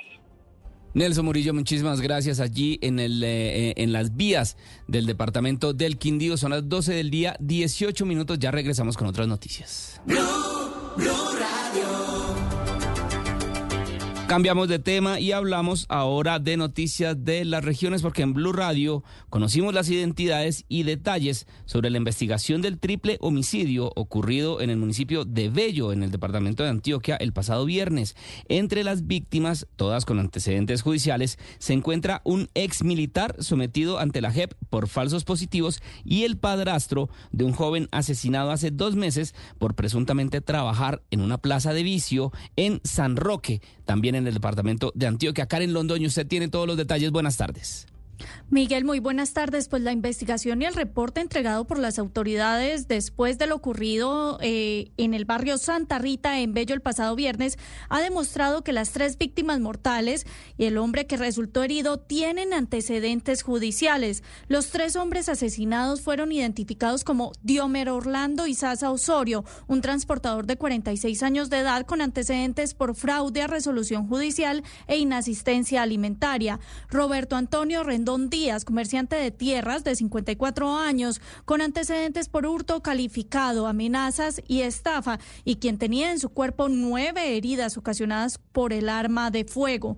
Melchor Alberto Marín Cruz, de 44 años. Este es el militar del ejército pensionado con el grado de sargento viceprimero, quien contaba con antecedentes por homicidio en persona protegida y porte de armas de fuego de uso privativo de las Fuerzas Armadas y se habría sometido sometido a la Jurisdicción Especial para la Paz en el 2021 en medio de una investigación de falsos positivos ocurridos en el año 2006. En cuanto al hombre que resultó herido en una de sus manos, se llama Diego Mauricio Zapata Quiseno, comerciante y ganadero de 51 años de edad, con antecedentes por perturbación de la posesión sobre un inmueble. Después de hablar con los testigos y familiares de las víctimas, la hipótesis que cobra más fuerza para las autoridades, gracias a esa información, es que el ataque pudo estar relacionado con amenazas que recibió Roberto Antonio Rendón Díaz después de iniciar una investigación para buscar a los responsables del homicidio de su hijastro, Andrés Felipe Rendón, hace dos meses en el barrio Santa Mónica. Este joven, asesinado el 24 de agosto de este año, trabajaba en una plaza de vicio en el municipio de San Roque, en el nordeste de Antioquia, y cuando su padrastro comenzó la investigación por su cuenta, miembros de grupos delincuenciales le advirtieron que dejara eso así. Del hecho, se pudo establecer que los cuatro hombres que se conocían entre ellos desde tiempo atrás estaban almorzando en el restaurante de la estación de servicio de Zamora para discutir la venta de unas tierras ubicadas en el municipio de Maceo, también en el nordeste. Del mismo modo, las autoridades lograron la captura de dos personas que estarían involucradas en este triple homicidio. A uno de ellos, de 26 años, se le encontró en su poder un arma de fuego, mientras que el otro, un joven de 21 años, habría admitido de manera voluntaria ser el autor del triple homicidio. Muy bien, Karen, muchas gracias. Y el alcalde de Barranquilla, Jaime Pumarejo, le jaló las orejas a la policía por la caravana de 5.000 motocicletas que este fin de semana se tomó la ciudad y no solamente causó bloqueos, sino que terminó en robos y ataques al comercio. Ingel.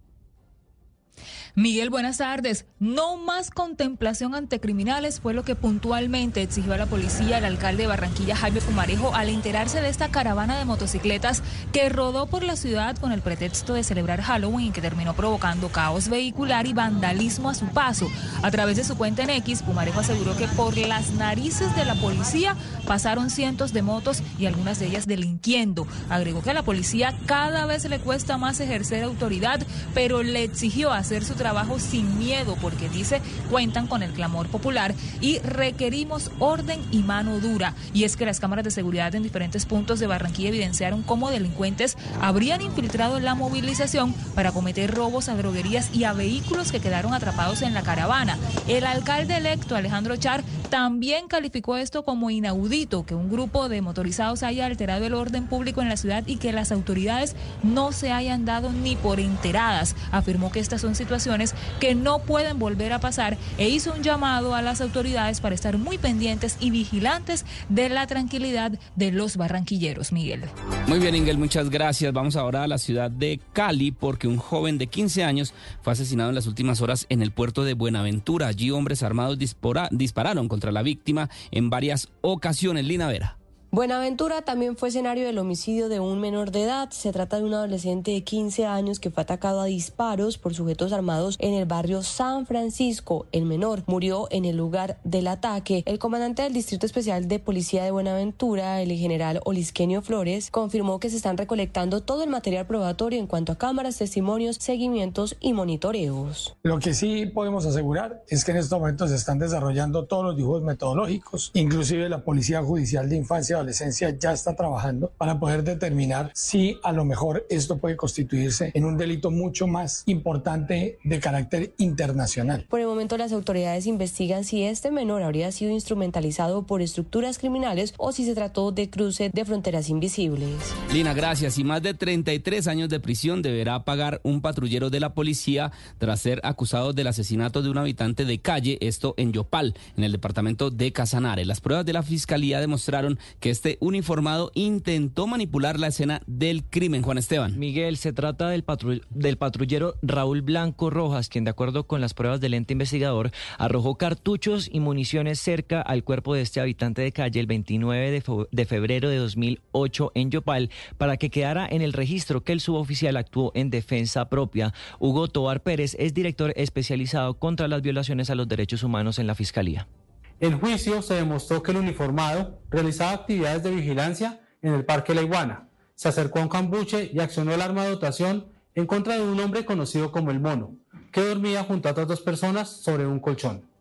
Posteriormente, el policía ubicó un revólver no apto para disparar sobre las piernas de la víctima y arrojó algunos cartuchos para intentar justificar su reacción con el supuesto de que se trató de un acto de legítima defensa. Por estos hechos, un juez penal de conocimiento condenó al patrullero Blanco Rojas a 33 años y cuatro meses de prisión por el delito de homicidio agravado. El fallo ordenó el traslado del sentenciado de una estación de policía a un centro carcelario del IMPEC.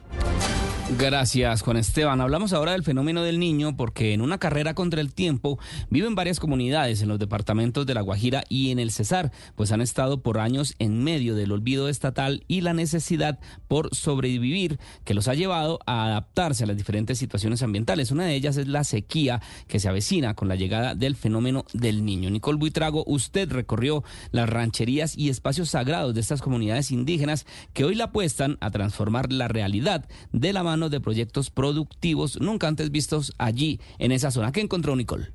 Miguel, buenas tardes. Mire, primero llegamos hasta el departamento de La Guajira, un departamento conformado por 14 municipios y el distrito especial de Río Hacha y nos encontramos con numerosas rancherías del pueblo indígena Guayú. Hay que decir, Miguel, que encontramos un pueblo que se ha forjado en valentía en medio de la dificultad.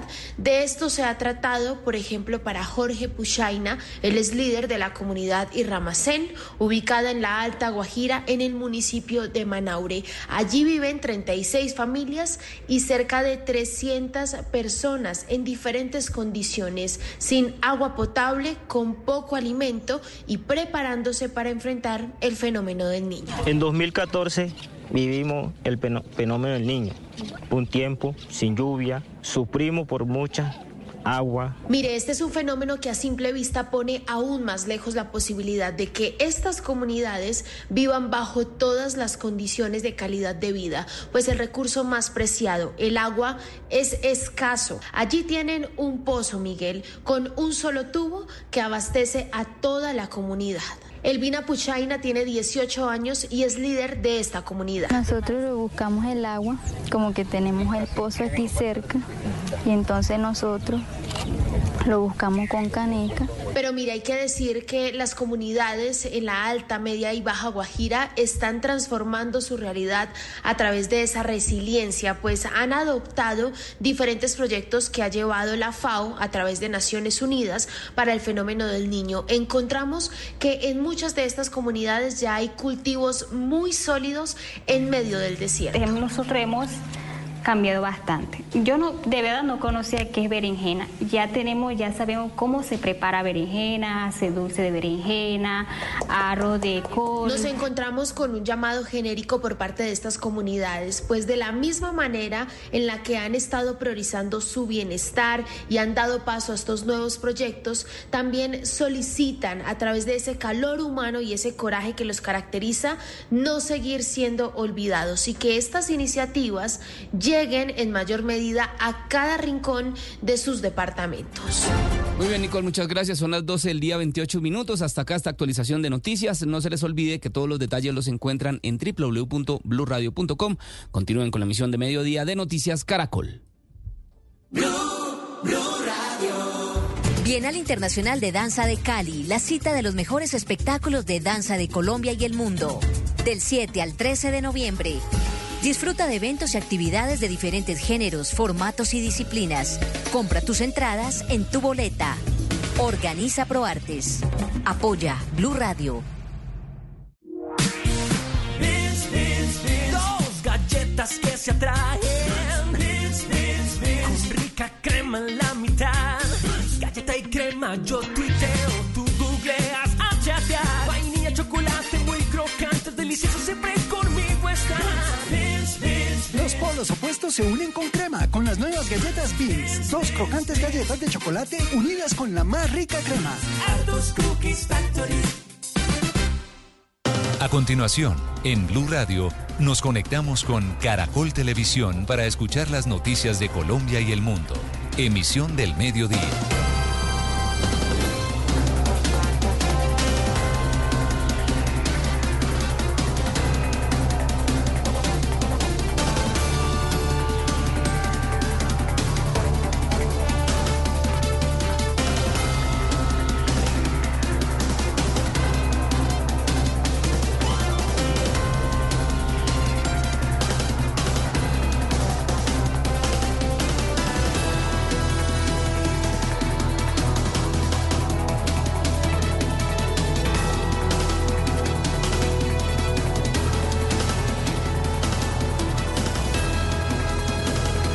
De la que le hablaremos más adelante. Mientras tanto, vamos con los titulares. Somos Noticias Caracol. Primero la gente. Libertad para papá. Este mensaje de Luis Díaz le dio la vuelta al mundo y fue la portada de uno de los diarios más importantes en Inglaterra. Sigue la solidaridad mundial para el Guajiro y su familia. Crece la expectativa aquí en Barrancas, Guajira. Familiares y amigos de Luis Manuel Díaz cuentan las horas para que el ELN lo regrese a la libertad.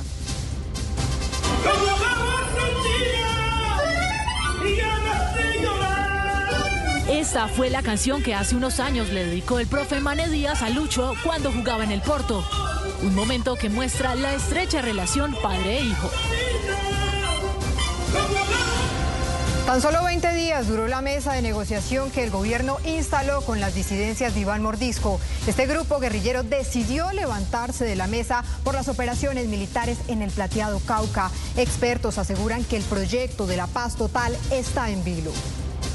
Todo lo que sucedió en el plateado. Esta es la denuncia que hizo el mayor del ejército que estuvo secuestrado junto a su pelotón por la disidencia Carlos Patiño en el plateado Cauca cuando realizaban labores de desminado. Dice que fueron maltratados por sus captores. Historias y noticias del Caribe. En Cartagena, un niño de 10 años murió en medio de un ataque armado durante una fiesta. Otro menor de edad resultó herido. Buscan a los responsables. Y Polo Nuevo en Atlántico por fin tiene agua potable las 24 horas. Les tenemos la historia. En el corregimiento de Santa Rosa, zona rural de Policarpa, en Nariño, las disidencias de las FARC inauguraron obras, dieron discursos y evidenciaron su presencia en la zona. ¿Qué dicen las autoridades? Hay indignación porque por una falla de la justicia, 24 personas señaladas de integrar dos peligrosas bandas criminales quedaron en libertad. Los acusados celebraron la decisión. La investigación de la policía para capturarlos duró más de ocho meses. Las ventas de vehículos híbridos y eléctricos han tenido un buen comportamiento en este 2023 y en lo corrido de este año se han matriculado más de 24 mil unidades. Les contamos desde cuánto se consiguen y los modelos que son protagonistas en la edición del Salón del Automóvil. Donald Trump al banquillo. El expresidente estadounidense declaró ante la justicia de Nueva York en el juicio civil en su contra por fraude y la llamada al 911 de un niño en Florida que terminó con un conmovedor momento. Ya les contamos. Millonarios celebró en Cúcuta y se repite la final. Embajadores y verdolagas pelearán por el título de la Copa Colombia. La película colombiana Los Reyes del Mundo fue la gran ganadora de los premios Macondo con seis galardones. ¡Los Reyes del Mundo! Y Taylor Swift logra su décimo tercer álbum en el número uno de las listas musicales Billboard. Los espero con esto y mucho más en Show Caracol. Desde el Centro de Noticias de Caracol Televisión en Bogotá, esto es Noticias Caracol Fin de Semana.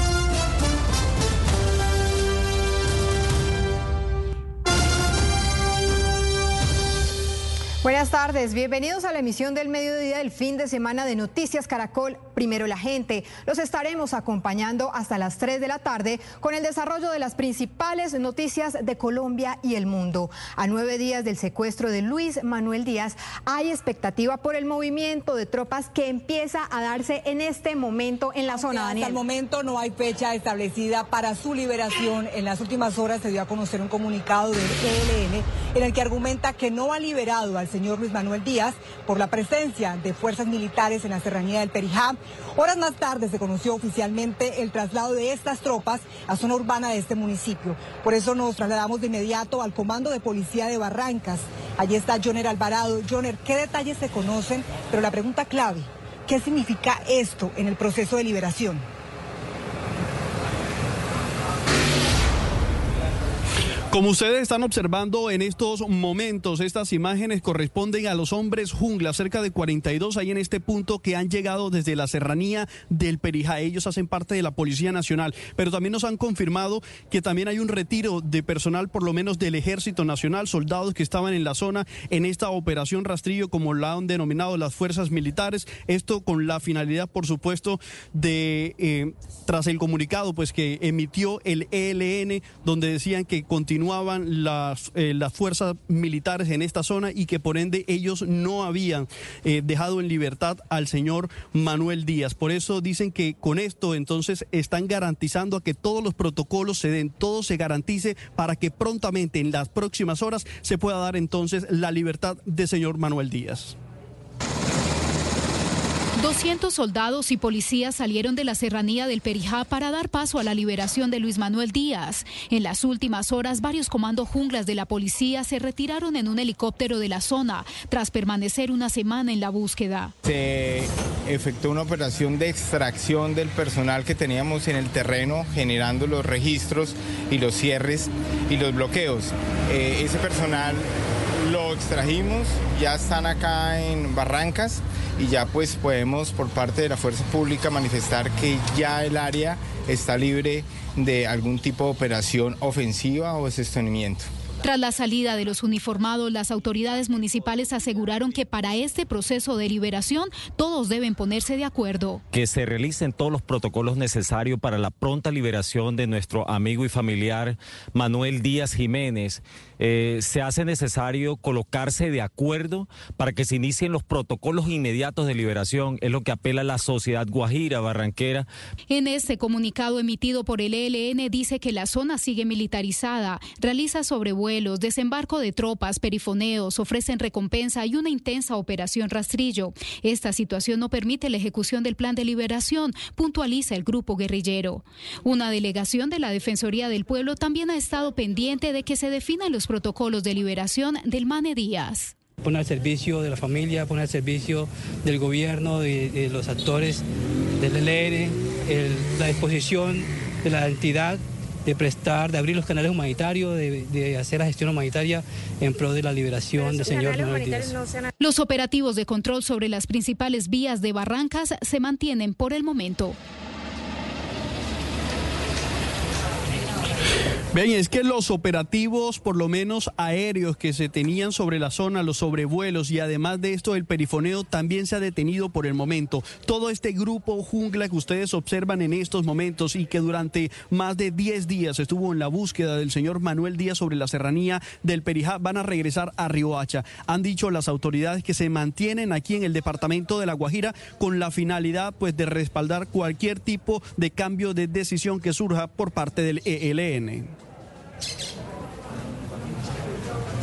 Joner, y entre tanto somos testigos de la expectativa que se ha generado aquí en el municipio. La incertidumbre por la inminente liberación del señor Luis Manuel Díaz es inminente en cada esquina del municipio de Barrancas. Familiares que permanecen en la casa que se encuentra a mi espalda, amigos, vecinos que también se acercan constantemente, están reclamando pronto respuestas al ELN a ese comunicado que dieron a conocer desde el pasado 2 de noviembre en el que anunciaban lo que están esperando la pronta liberación de Mane Díaz. ¿Qué quiere Barranca? En Barrancas no aguantan más. Las reuniones, los plantones, las oraciones y hasta las canciones claman la liberación de Luis Manuel Díaz. En nombre de los guajiros, en nombre de los guajiros, del mundo y de mi Colombia, un favor grande pedimos. Manuel es buena persona. El mismo Luis Díaz, su hijo, rompió el silencio en medio del partido que jugaba con el Liverpool. Libertad para papá. A su mensaje en su camiseta le siguió este comunicado. Hoy no les habla el jugador de fútbol, hoy les está hablando Lucho Díaz, el hijo de Luis Manuel Díaz. Mane, mi papá, es un trabajador incansable, nuestro pilar en la familia y está secuestrado. Mientras tanto, en las calles del barrio Lleras, Silenis Marulanda, la esposa de Mane y mamá de Lucho Díaz, enviaba un mensaje al ELN en medio de un conmovedor plantón. ya, ya lo liberen, es toda la gente esa puebla mala que lo tienen en su poder, que me lo liberen ya, que nosotros queremos tenerlo en nuestro hogar. ¡Liberación! Y horas más tarde, desde la casa de los abuelos de los días, a donde diariamente llegan hermanos y sobrinos, también decidieron pronunciarse. Lo que uno más quisiera es tener esa prueba de supervivencia para verlo, para saber en qué situación se encuentra nuestro hermano. Y ahí, pues, una negociación que sea la más favorable y que sea la que traiga de vuelta a nuestro hermano. Como nosotros lo queremos ver, bien, libérenlo, por favor. Nada más, eso es lo único que la familia quiere, que lo liberen. A pesar de que el Frente de Guerra Norte del ELN asegura que inició su proceso de liberación el 2 de noviembre, la familia dice no tener señal alguna de ese momento anhelado. Se los dice Dilson Brito. Oigan la palabra mía y el mundo espera todito. Al gran primo Mane Díaz al gran primo Mane Díaz, así le dicen muchos acá, que nos cuentan, pues generalmente casi entre todos terminan siendo familia, además de esa labor, como les hemos contado, que tanto resaltan en cuanto al deporte. Bien, y en las últimas horas, 12.41 minutos, el coronel Giovanni Montañez Acosta, director del Gaula de las Fuerzas Militares, se acaba de pronunciar sobre la noticia del momento, el retiro de las tropas militares de la Serranía del Perijá. Escuchemos. Por orden del Comando General de las Fuerzas Militares, se ordena a las tropas de ejército que están en la operación de búsqueda del señor Luis Manuel Díaz hacer un reposicionamiento para dar las garantías de entrega de este secuestro. De igual manera, en el resto de la jurisdicción se siguen haciendo las operaciones de seguridad y de estabilidad.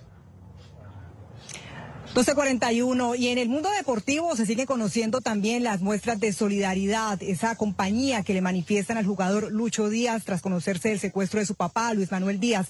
Por eso voy con usted, Marcela Monsalve, para que nos cuente qué es lo último sobre esas reacciones. Así es, Daniela, muy buenas tardes para todos. No solo Colombia, el mundo entero sigue pendiente de la liberación de don Luis Manuel Díaz. El gol de su hijo Lucho Díaz con el Liverpool fue un grito, un desahogo, un mensaje que le sigue dando la vuelta al mundo.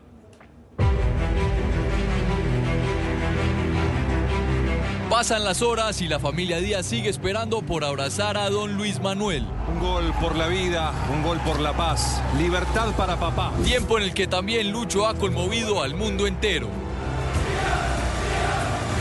Díaz, Díaz, Díaz, Díaz. La imagen de su grito de liberación y de esperanza para su padre después de anotar con el Liverpool ante el Luton Town ha ocupado las portadas de los diarios más importantes del Reino Unido. Díaz salva un punto. Ahora el mundo espera el resultado que verdaderamente importa. Liberen a mi padre. Un valiente Díaz salva un empate y le ruega a los secuestradores que liberen a su padre y terminen este dolor. Jürgen Klopp, el técnico de los Reds, no ha desamparado al colombiano y tanto como él espera que las buenas noticias lleguen pronto. Después del partido no fueron necesarias las palabras, un abrazo era suficiente. Lucho está bien, pero me esperando desesperadamente por la noticia correcta. Entiendo que lo que pasó en el partido es una linda historia, pero estas cosas pasan y lo que necesitamos es realmente la buena noticia de su padre. Incluso la EFE y la Asociación de Fútbol de Inglaterra se ha solidarizado con el Guajiro.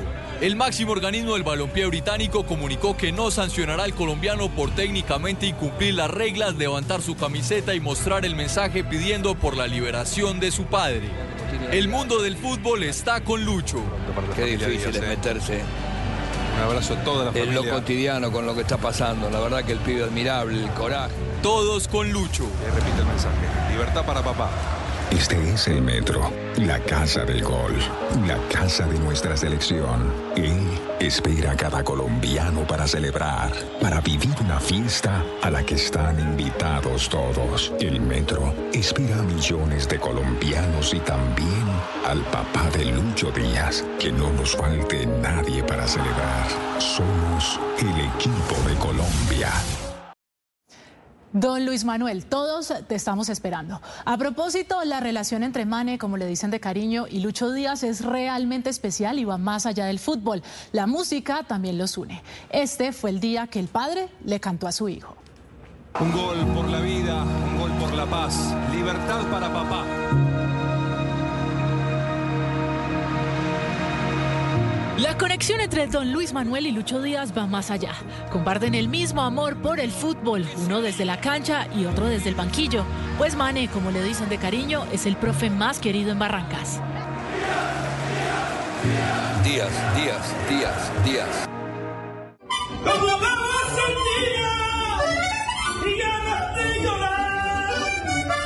Pero en la familia Díaz no solo corre fútbol por sus venas, la música es una pasión para don Luis Manuel y a través de ella le ha expresado su amor a sus hijos, como esta canción que le dedicó a Lucho hace unos años cuando se encontraba jugando en el Porto de Portugal.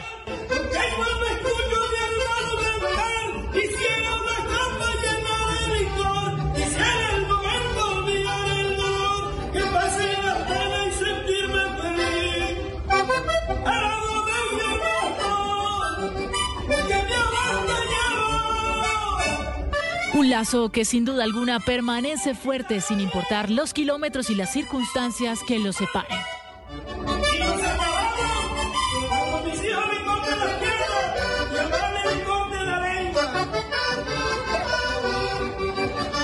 Canciones que por estos días, por supuesto, también se reviven en las calles de Barrancas con especial sentimiento. 12 del día, 46 minutos. Hablemos ahora de otras reacciones, como las que se dieron a conocer en las últimas horas. Monseñor Luis José Rueda, cardenal de Colombia, y también Juliet de Rivero, representante del alto comisionado de la ONU para Derechos Humanos, pidieron por la libertad del señor Luis Manuel Díaz, pero también por la libertad de todos los secuestrados en poder del ELN. Escuchemos. ONU Derechos Humanos Colombia se une al llamado urgente de Luis Díaz para la liberación sano y salvo de su padre. Llamamos a los grupos armados a respetar el derecho internacional humanitario, a respetar a la población civil y a liberar inmediatamente a todas las personas que tienen en su poder invitarlos a que den signos de coherencia, que nosotros estamos dispuestos todos como colombianos a contribuir a la paz, que estamos cansados de la guerra, del narcotráfico, de la violencia, de la corrupción y por lo tanto los invitamos a deponer las armas, que libere a todos los secuestrados y que dé signos coherentes de paz, que estamos dispuestos a dialogar Mientras eh, continúa esta noticia en desarrollo, el retiro de las tropas de la serranía del Perijá, traslado a zona urbana de este municipio de Barrancas, la familia del señor Díaz ha preferido guardar silencio, sin embargo, con los micrófonos apagados nos decían que también están esperando una prueba de supervivencia. Noticia en desarrollo.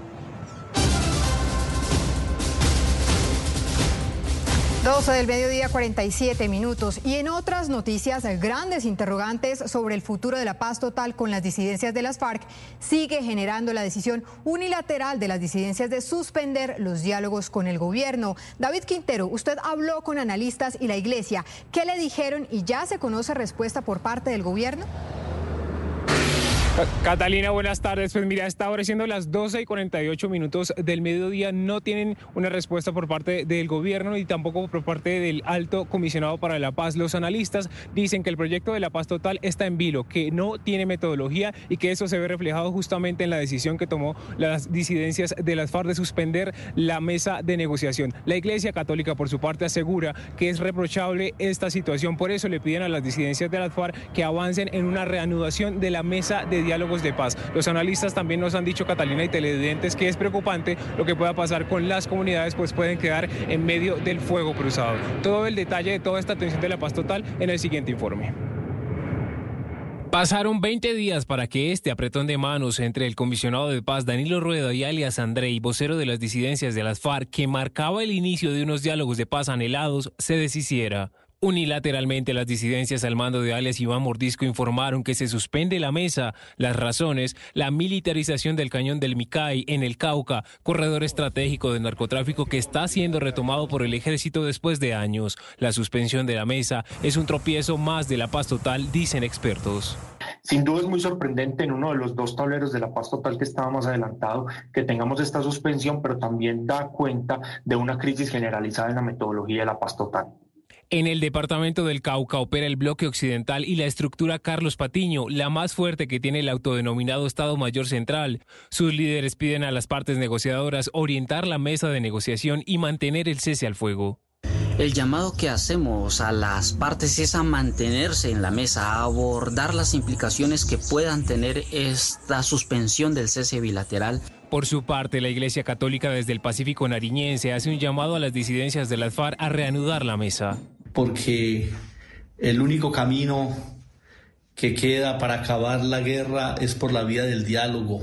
La nueva fractura en la negociación de paz deberá traer una reorganización de los temas a negociar y en la metodología, dicen analistas de que estamos corriendo, atravesando crisis, en vez de buscar algunos mejoramientos concretos, algunas eh, condiciones mínimas humanitarias para las comunidades. Entonces, tal vez es un momento para ambas partes, tanto el gobierno que el Estado Mayor, para pensar en cómo van a priorizar los temas. Lo que hasta ahora es la paz total, que nos lo habían vendido como una gran audacia, está pasando a ser una gran falacia. Es decir, estamos yendo de la paz total a la paz parcial.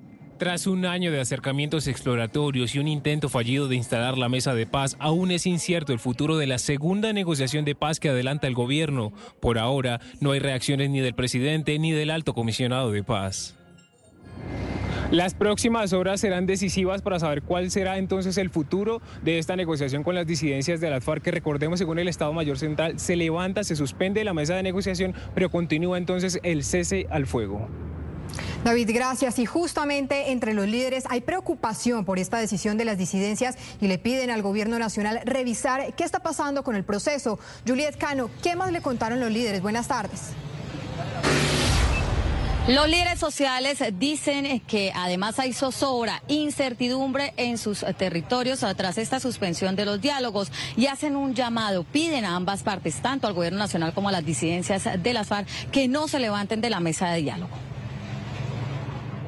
Hacemos un llamado al gobierno nacional a mirar cuáles son los errores que se están cometiendo y a que esta, estos diálogos puedan seguir. Y al Estado Mayor Central de la FARC también le hacemos un llamado a, a reflexionar. La necesidad de insistir al Estado Mayor Central y al gobierno nacional de no levantarse de la mesa para desescalar el conflicto en los diferentes territorios del país. Hoy lamentamos esta decisión y confiamos eh, que haya una respuesta, si bien ellos hacen referencia al Estado, la propuesta de paz total planteada por el presidente Gustavo Petro es una propuesta de gobierno y hay estructuras del Estado que si bien algunas comparten eh, la paz y la reconciliación de los colombianos, otras no. Por eso eh, hay que estar atentos. En norte de Santander, las disidencias de las FARC hacen fuerte presencia en los 11 municipios del Catatumbo, pero también en el área metropolitana de Cúcuta. Gracias, Juliet. Y tras la liberación de las tropas que estuvieron en manos de las disidencias de Iván Mordisco en el corregimiento del Plateado Cauca, el ejército hizo graves denuncias. John Jairo Estudillo, ¿de qué se tratan estas denuncias? Pero cuéntenos también cómo amanece hoy la población del Plateado en el Cauca. Daniela y televidentes, muy buenas tardes. Pues estas denuncias se realizan tras la retirada por parte del Ejército Nacional que hizo la comunidad en el corregimiento del Plateado, en el municipio de Argel, en el sur del departamento del Cauca. Aquí lo que están manifestando las comunidades a través de un comunicado y a través de inteligencia militar es que los grupos armados ilegales estarían instrumentalizando a la población civil para retirar a las tropas militares. Ante esta situación, el Ejército Nacional hizo delicadas denuncias. Quiero hacer una denuncia pública ante todos ustedes, señores colombianos. Todo lo que sucedió en el plateado en el día de ayer fue un secuestro. un secuestro para con todos, todos nosotros, servidores públicos, que nos encontramos en desarrollo de nuestra misión constitucional, desarrollando, desarrollando labores propias de desminado, ya que en este casco urbano hay cualquier cantidad de minas. De entrada, destruimos un cilindro que se encontraba al paso del puente por donde pasan todos los civiles de que viven allá en el plateado. Recordemos que en el corregimiento del Plateado, en el municipio de Argelia, Cauca, desde hace muchos años no hace presencia la policía ni el Ejército Nacional. Situación que cuando ingresaron las tropas a este corregimiento para garantizar los comicios desde el pasado 29 de octubre, pues generaron diversas reacciones por parte de la comunidad ante el temor de generar nuevos enfrentamientos entre grupos al margen de la ley y las tropas militares en medio de la población civil. Las personas claman a gritos de que nosotros estemos allá. Pero hago público esto porque quiero señalar a la estructura del Estado Mayor Central, a Carlos Patiño específicamente, quienes constriñeron, quienes amedrentaron a la población civil para que, para, por medio de sus armas, obligarlos a que nos realizaran una azonada, una vila azonada, en donde, en, donde, en donde maltrataron a algunos de mis hombres, nos secuestraron, nos llevaron hacia vehículos nos transportaron por medio cañón del Micay. Ante esta delicada situación de orden público que se registra en zona rural del municipio de Argelia Cauca, las comunidades y también los líderes de esta zona del sur del departamento del Cauca han hecho un llamado a las diferentes organizaciones defensoras de los derechos humanos para que llegue a este territorio y pueda garantizar la seguridad de toda la población civil. John Jairo, gracias, pero queremos analizar un poco la situación, lo que pasa allí. Y es que el Plateado es un corregimiento en el Cauca que por años ha sido un epicentro de la guerra colombiana entre grupos al margen de la ley. La ausencia del Estado ha permitido que el poder del narcotráfico sea inminente y por eso ahora continúa en el ojo de bandas criminales que se pelean por esta zona. En medio del Gran Cañón del Micay, a 1250 metros sobre el nivel del mar, se encuentra Argelia, un municipio históricamente reseñado como violento. La presencia de grupos al margen de la ley hacen que sus habitantes no tengan conocimiento de lo que es el Estado. Hace mucho tiempo, si no estoy mal desde el 2017 o incluso antes, el Plateado no tiene policía. O sea, es un corregimiento sin policía. Eh, la función de policía, desafortunadamente, la han hecho grupos armados ilegales durante muchísimos años. Ahí está el plateado, un corregimiento que por años ha vivido la guerra entre las antiguas FARC, los paramilitares, el ELN y bandas dedicadas a controlar la cadena productiva de la coca, una región que concentra el 75% de los cultivos ilícitos en el Cauca. Según la ONU, entre Argelia y el Tambo hay alrededor de 10.000 hectáreas sembradas, aunque cálculos empíricos mencionan más de 30.000. De ahí la importancia del territorio por su cercanía al Océano Pacífico como ruta hacia varios países. La implementación del acuerdo de paz nunca pudo llegar a Argelia.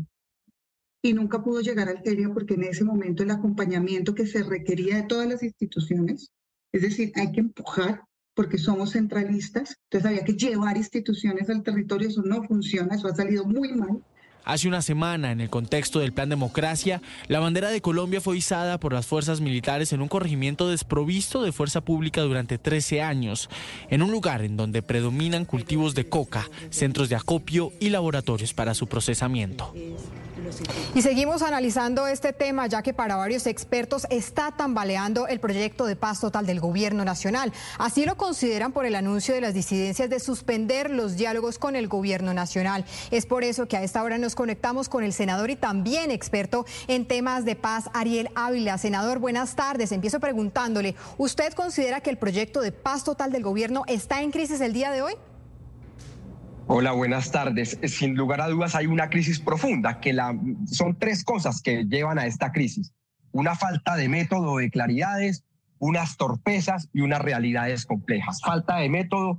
Hagamos esta comparación. En el gobierno Santos estaba muy el método, no tanto el fin. En el gobierno Petro está claro el fin, pero no el no está está claro el fin, pero no el método. Entonces, por ejemplo, los protocolos para los ceses al fuego, se anuncia antes el cese al fuego que después de tener los protocolos.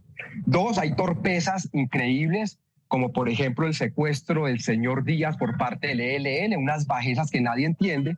Y tres, unas realidades complejas. En el caso del cañón del Micay, allá opera el Carlos Patiño, pero también está el ELN, ahí está el clan del Golfo y dos estructuras más.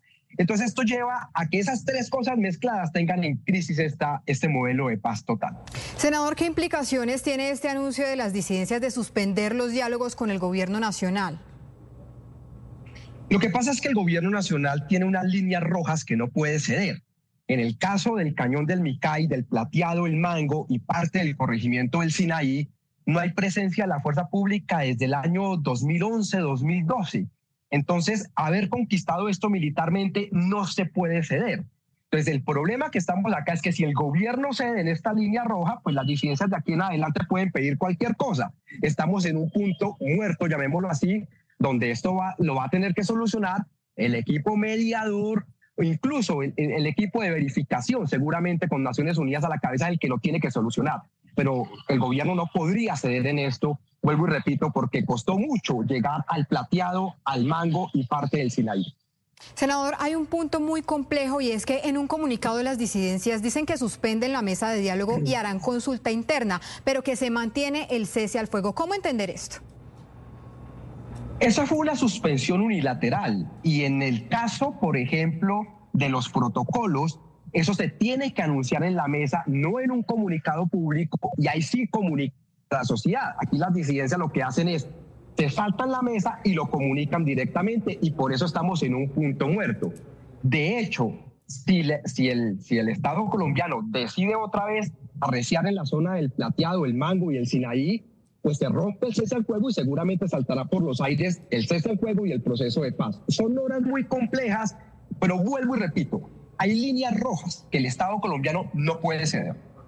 Hablando justamente de esas líneas rojas, senador, tanto las conversaciones con las disidencias como con la guerrilla del ELN están en este momento en lo que podríamos llamar un limbo. ¿Qué reglas de juego se deben tener en cuenta o qué metodologías o líneas rojas se deben tener en cuenta de lado y lado para que se lleven a cabo estos procesos legítimos de diálogo?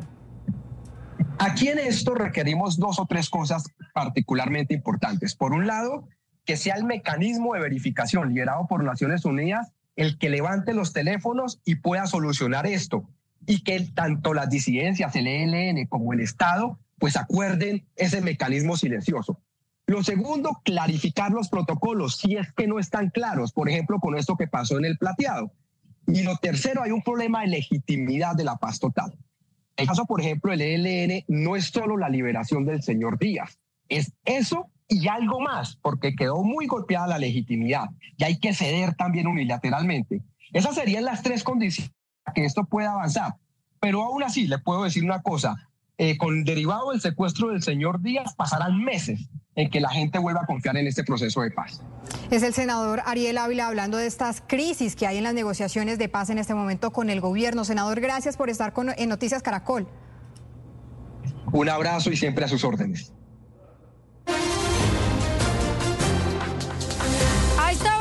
Que las autoridades en Antioquia lograron identificar a las víctimas de la masacre ocurrida el viernes en Bello, área metropolitana del Valle de Aburrá, en un establecimiento comercial. Recordemos que este hecho dejó como saldo tres personas muertas y una herida. Una de las víctimas, según las autoridades, es un exmilitar sometido a la JEP, es decir, a la Justicia Especial para la Paz. Se trata de Melchor Marín, de 44 años de edad. Las otras dos personas también tienen antecedentes judiciales. Hay que decir que al momento se siguen investigando investigando cuáles serían las causas de este crimen.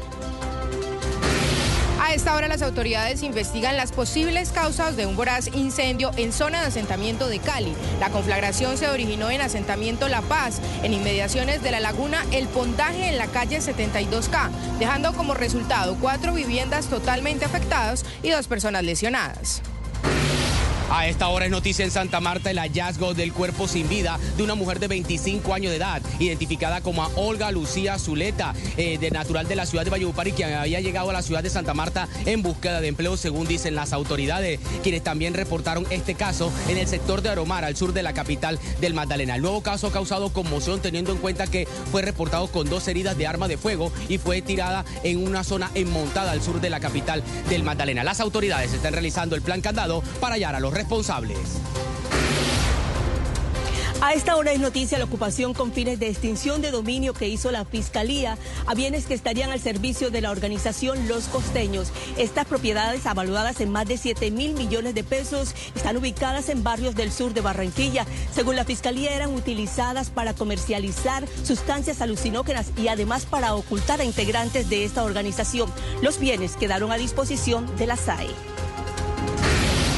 A esta hora continúa el estado de prevención en Mochuelo Alto por la calidad del aire. Esto es zona rural de la localidad de Ciudad Bolívar. Los habitantes han asegurado que por la contaminación se están generando nuevas enfermedades respiratorias y asimismo les está afectando la calidad del aire, los olores por el relleno sanitario de Doña Juana. Según la CAR, las medidas tomadas desde el pasado jueves, como la quema controlada, han ayudado a disminuir el estado de prevención. Sin embargo, aún continúa. La evaluación se hará mañana. Mientras tanto, como medida, preventiva, se solicita a los habitantes de la zona utilizar tapabocas N95. A esta hora en Estados Unidos la atención está puesta en Nueva York en el juicio civil contra Donald Trump por fraude. El expresidente declaró ante la justicia buscando evitar una multa de hasta 250 millones de dólares y que se le impida volver a hacer negocios en Nueva York. Juan Camilo Merlano, ¿cómo avanza la audiencia?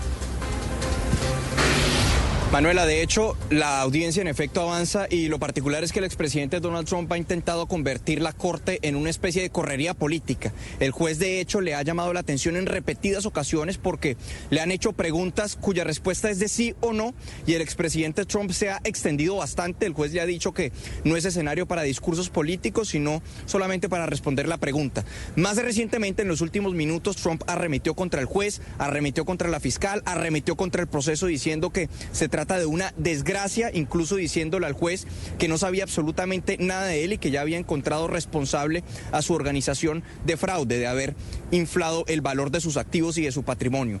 Ahora bien, un discurso que el expresidente Donald Trump ha venido manejando como parte de su línea de defensa y que particularmente antes de ingresar a la sala de audiencias arremetió precisamente con esas palabras en contra del proceso. Estos son operadores políticos con los que me va a tocar lidiar. Tienen a una fiscal general racista, quien ha dado unas declaraciones terribles, y lo que ven es a alguien a quien se le cruzaron los cables hoy. Es una situación muy triste para nuestro país. No deberíamos tener esto. Es algo de un país del tercer mundo y es muy injusto. Recordemos que este juez ya encontró responsable a la organización Trump de fraude y lo que se tiene que definir es de cuánto sería la multa, si serían de los 250 millones de dólares y así como también si se le retiraría el certificado al expresidente Donald Trump para que realice negocios en el estado de Nueva York. Un proceso y procesos en general que en todo caso han favorecido a Trump en términos al menos de encuestas. De hecho, hay dos encuestas que han sido publicadas en las últimas horas, una de CBS News, que arroja que en la elección general Trump tiene una intención de voto o favorabilidad más bien del 51% frente a Joe Biden, que tendría una favorabilidad del 48%. Ahora, algunos escépticos dirían que puede obtener más votos, pero que no necesariamente gana la elección por lo que es el colegio electoral. Pero aquí hay otra encuesta del New York Times que hace la tarea en cada uno de esos estados donde son considerados como estados bisagra, que son los cruciales para poder ganar la elección. En Michigan o por ejemplo en Georgia, Trump tiene una favorabilidad del 49%, Biden del 43%. En este estado Biden ganó las pasadas elecciones. Pensilvania, Trump 48%, Biden 44%. La historia se repite en Michigan. Trump le gana a Biden con el 48%, Biden tiene el 43%. Son los estados claves donde se definirá la elección presidencial. Gracias, Juan. Y a esta hora también es noticia en el mundo la salud del Papa Francisco. En medio de una reunión con una delegación de rabinos europeos, el sumo pontífice se saltó la lectura de un discurso asegurando que no se sentía bien. El Vaticano aclaró que el Papa de 86 años sufre de un resfriado, pero que continuará con su agenda. Pese a su malestar, Francisco habló ante los rabinos, a quienes aseguró que ni el terrorismo ni la guerra construirán la paz. Además, expresó su preocupación y rechazo por la proliferación de manifestaciones antisemitas en el mundo en medio de la guerra entre Israel y Hamas. Y a la una de la tarde, ocho minutos, regresamos a Colombia porque en Cartagena hay conmoción por la muerte de un niño de 10 años en medio de un ataque armado. En este hecho, otro menor de edad también resultó herido. Yesenia Carrillo, ¿qué más se sabe de este caso? Buenas tardes. Lo que dicen las autoridades es que se estaba realizando una fiesta en la vía pública del barrio La Esperanza. Esto es en el nororiente de Cartagena. Hasta allí llegó un hombre, al parecer, bajo los efectos del licor y disparó a las personas que estaban en el lugar. Allí resultaron heridos dos menores. Uno llegó sin signos vitales hasta un centro de atención primaria y el otro está siendo atendido en un centro de salud. Las autoridades están recogiendo testimonios de las personas presentes para dar con el paradero de los responsables. El caso se registró en vía pública del barrio La Esperanza, nororiente de Cartagena. Según las autoridades, un hombre llegó hasta el lugar y disparó indiscriminadamente donde se realizaba una fiesta y una de las balas acabó con la vida de un niño de 10 años de edad. La Policía Nacional, a través de la SIGIN y de inteligencia, tenemos algunos testimonios, videos que fueron entregados a la Fiscalía General de la Nación con el fin de aclarar esta, este hecho. Un menor de 11 años de edad también resultó herido y recibe atención médica en una clínica de la ciudad. Bueno, ya se encuentran estables, fueron atendidos en un centro asistencial y ya están fuera de peligro. Desde la alcaldía de Cartagena piden celeridad a las autoridades para esclarecer este crimen. Que implemente decididamente todas las acciones preventivas que hemos preparado. Llevamos dos meses haciendo no solamente un decreto que les da herramientas para restringir, sino también toda una planificación a través de los permisos para haya unas fiestas permitidas y otras que no se deben prender espontáneamente. Las autoridades hacen un llamado a la comunidad para que no se organicen fiestas en el espacio público que no estén autorizadas.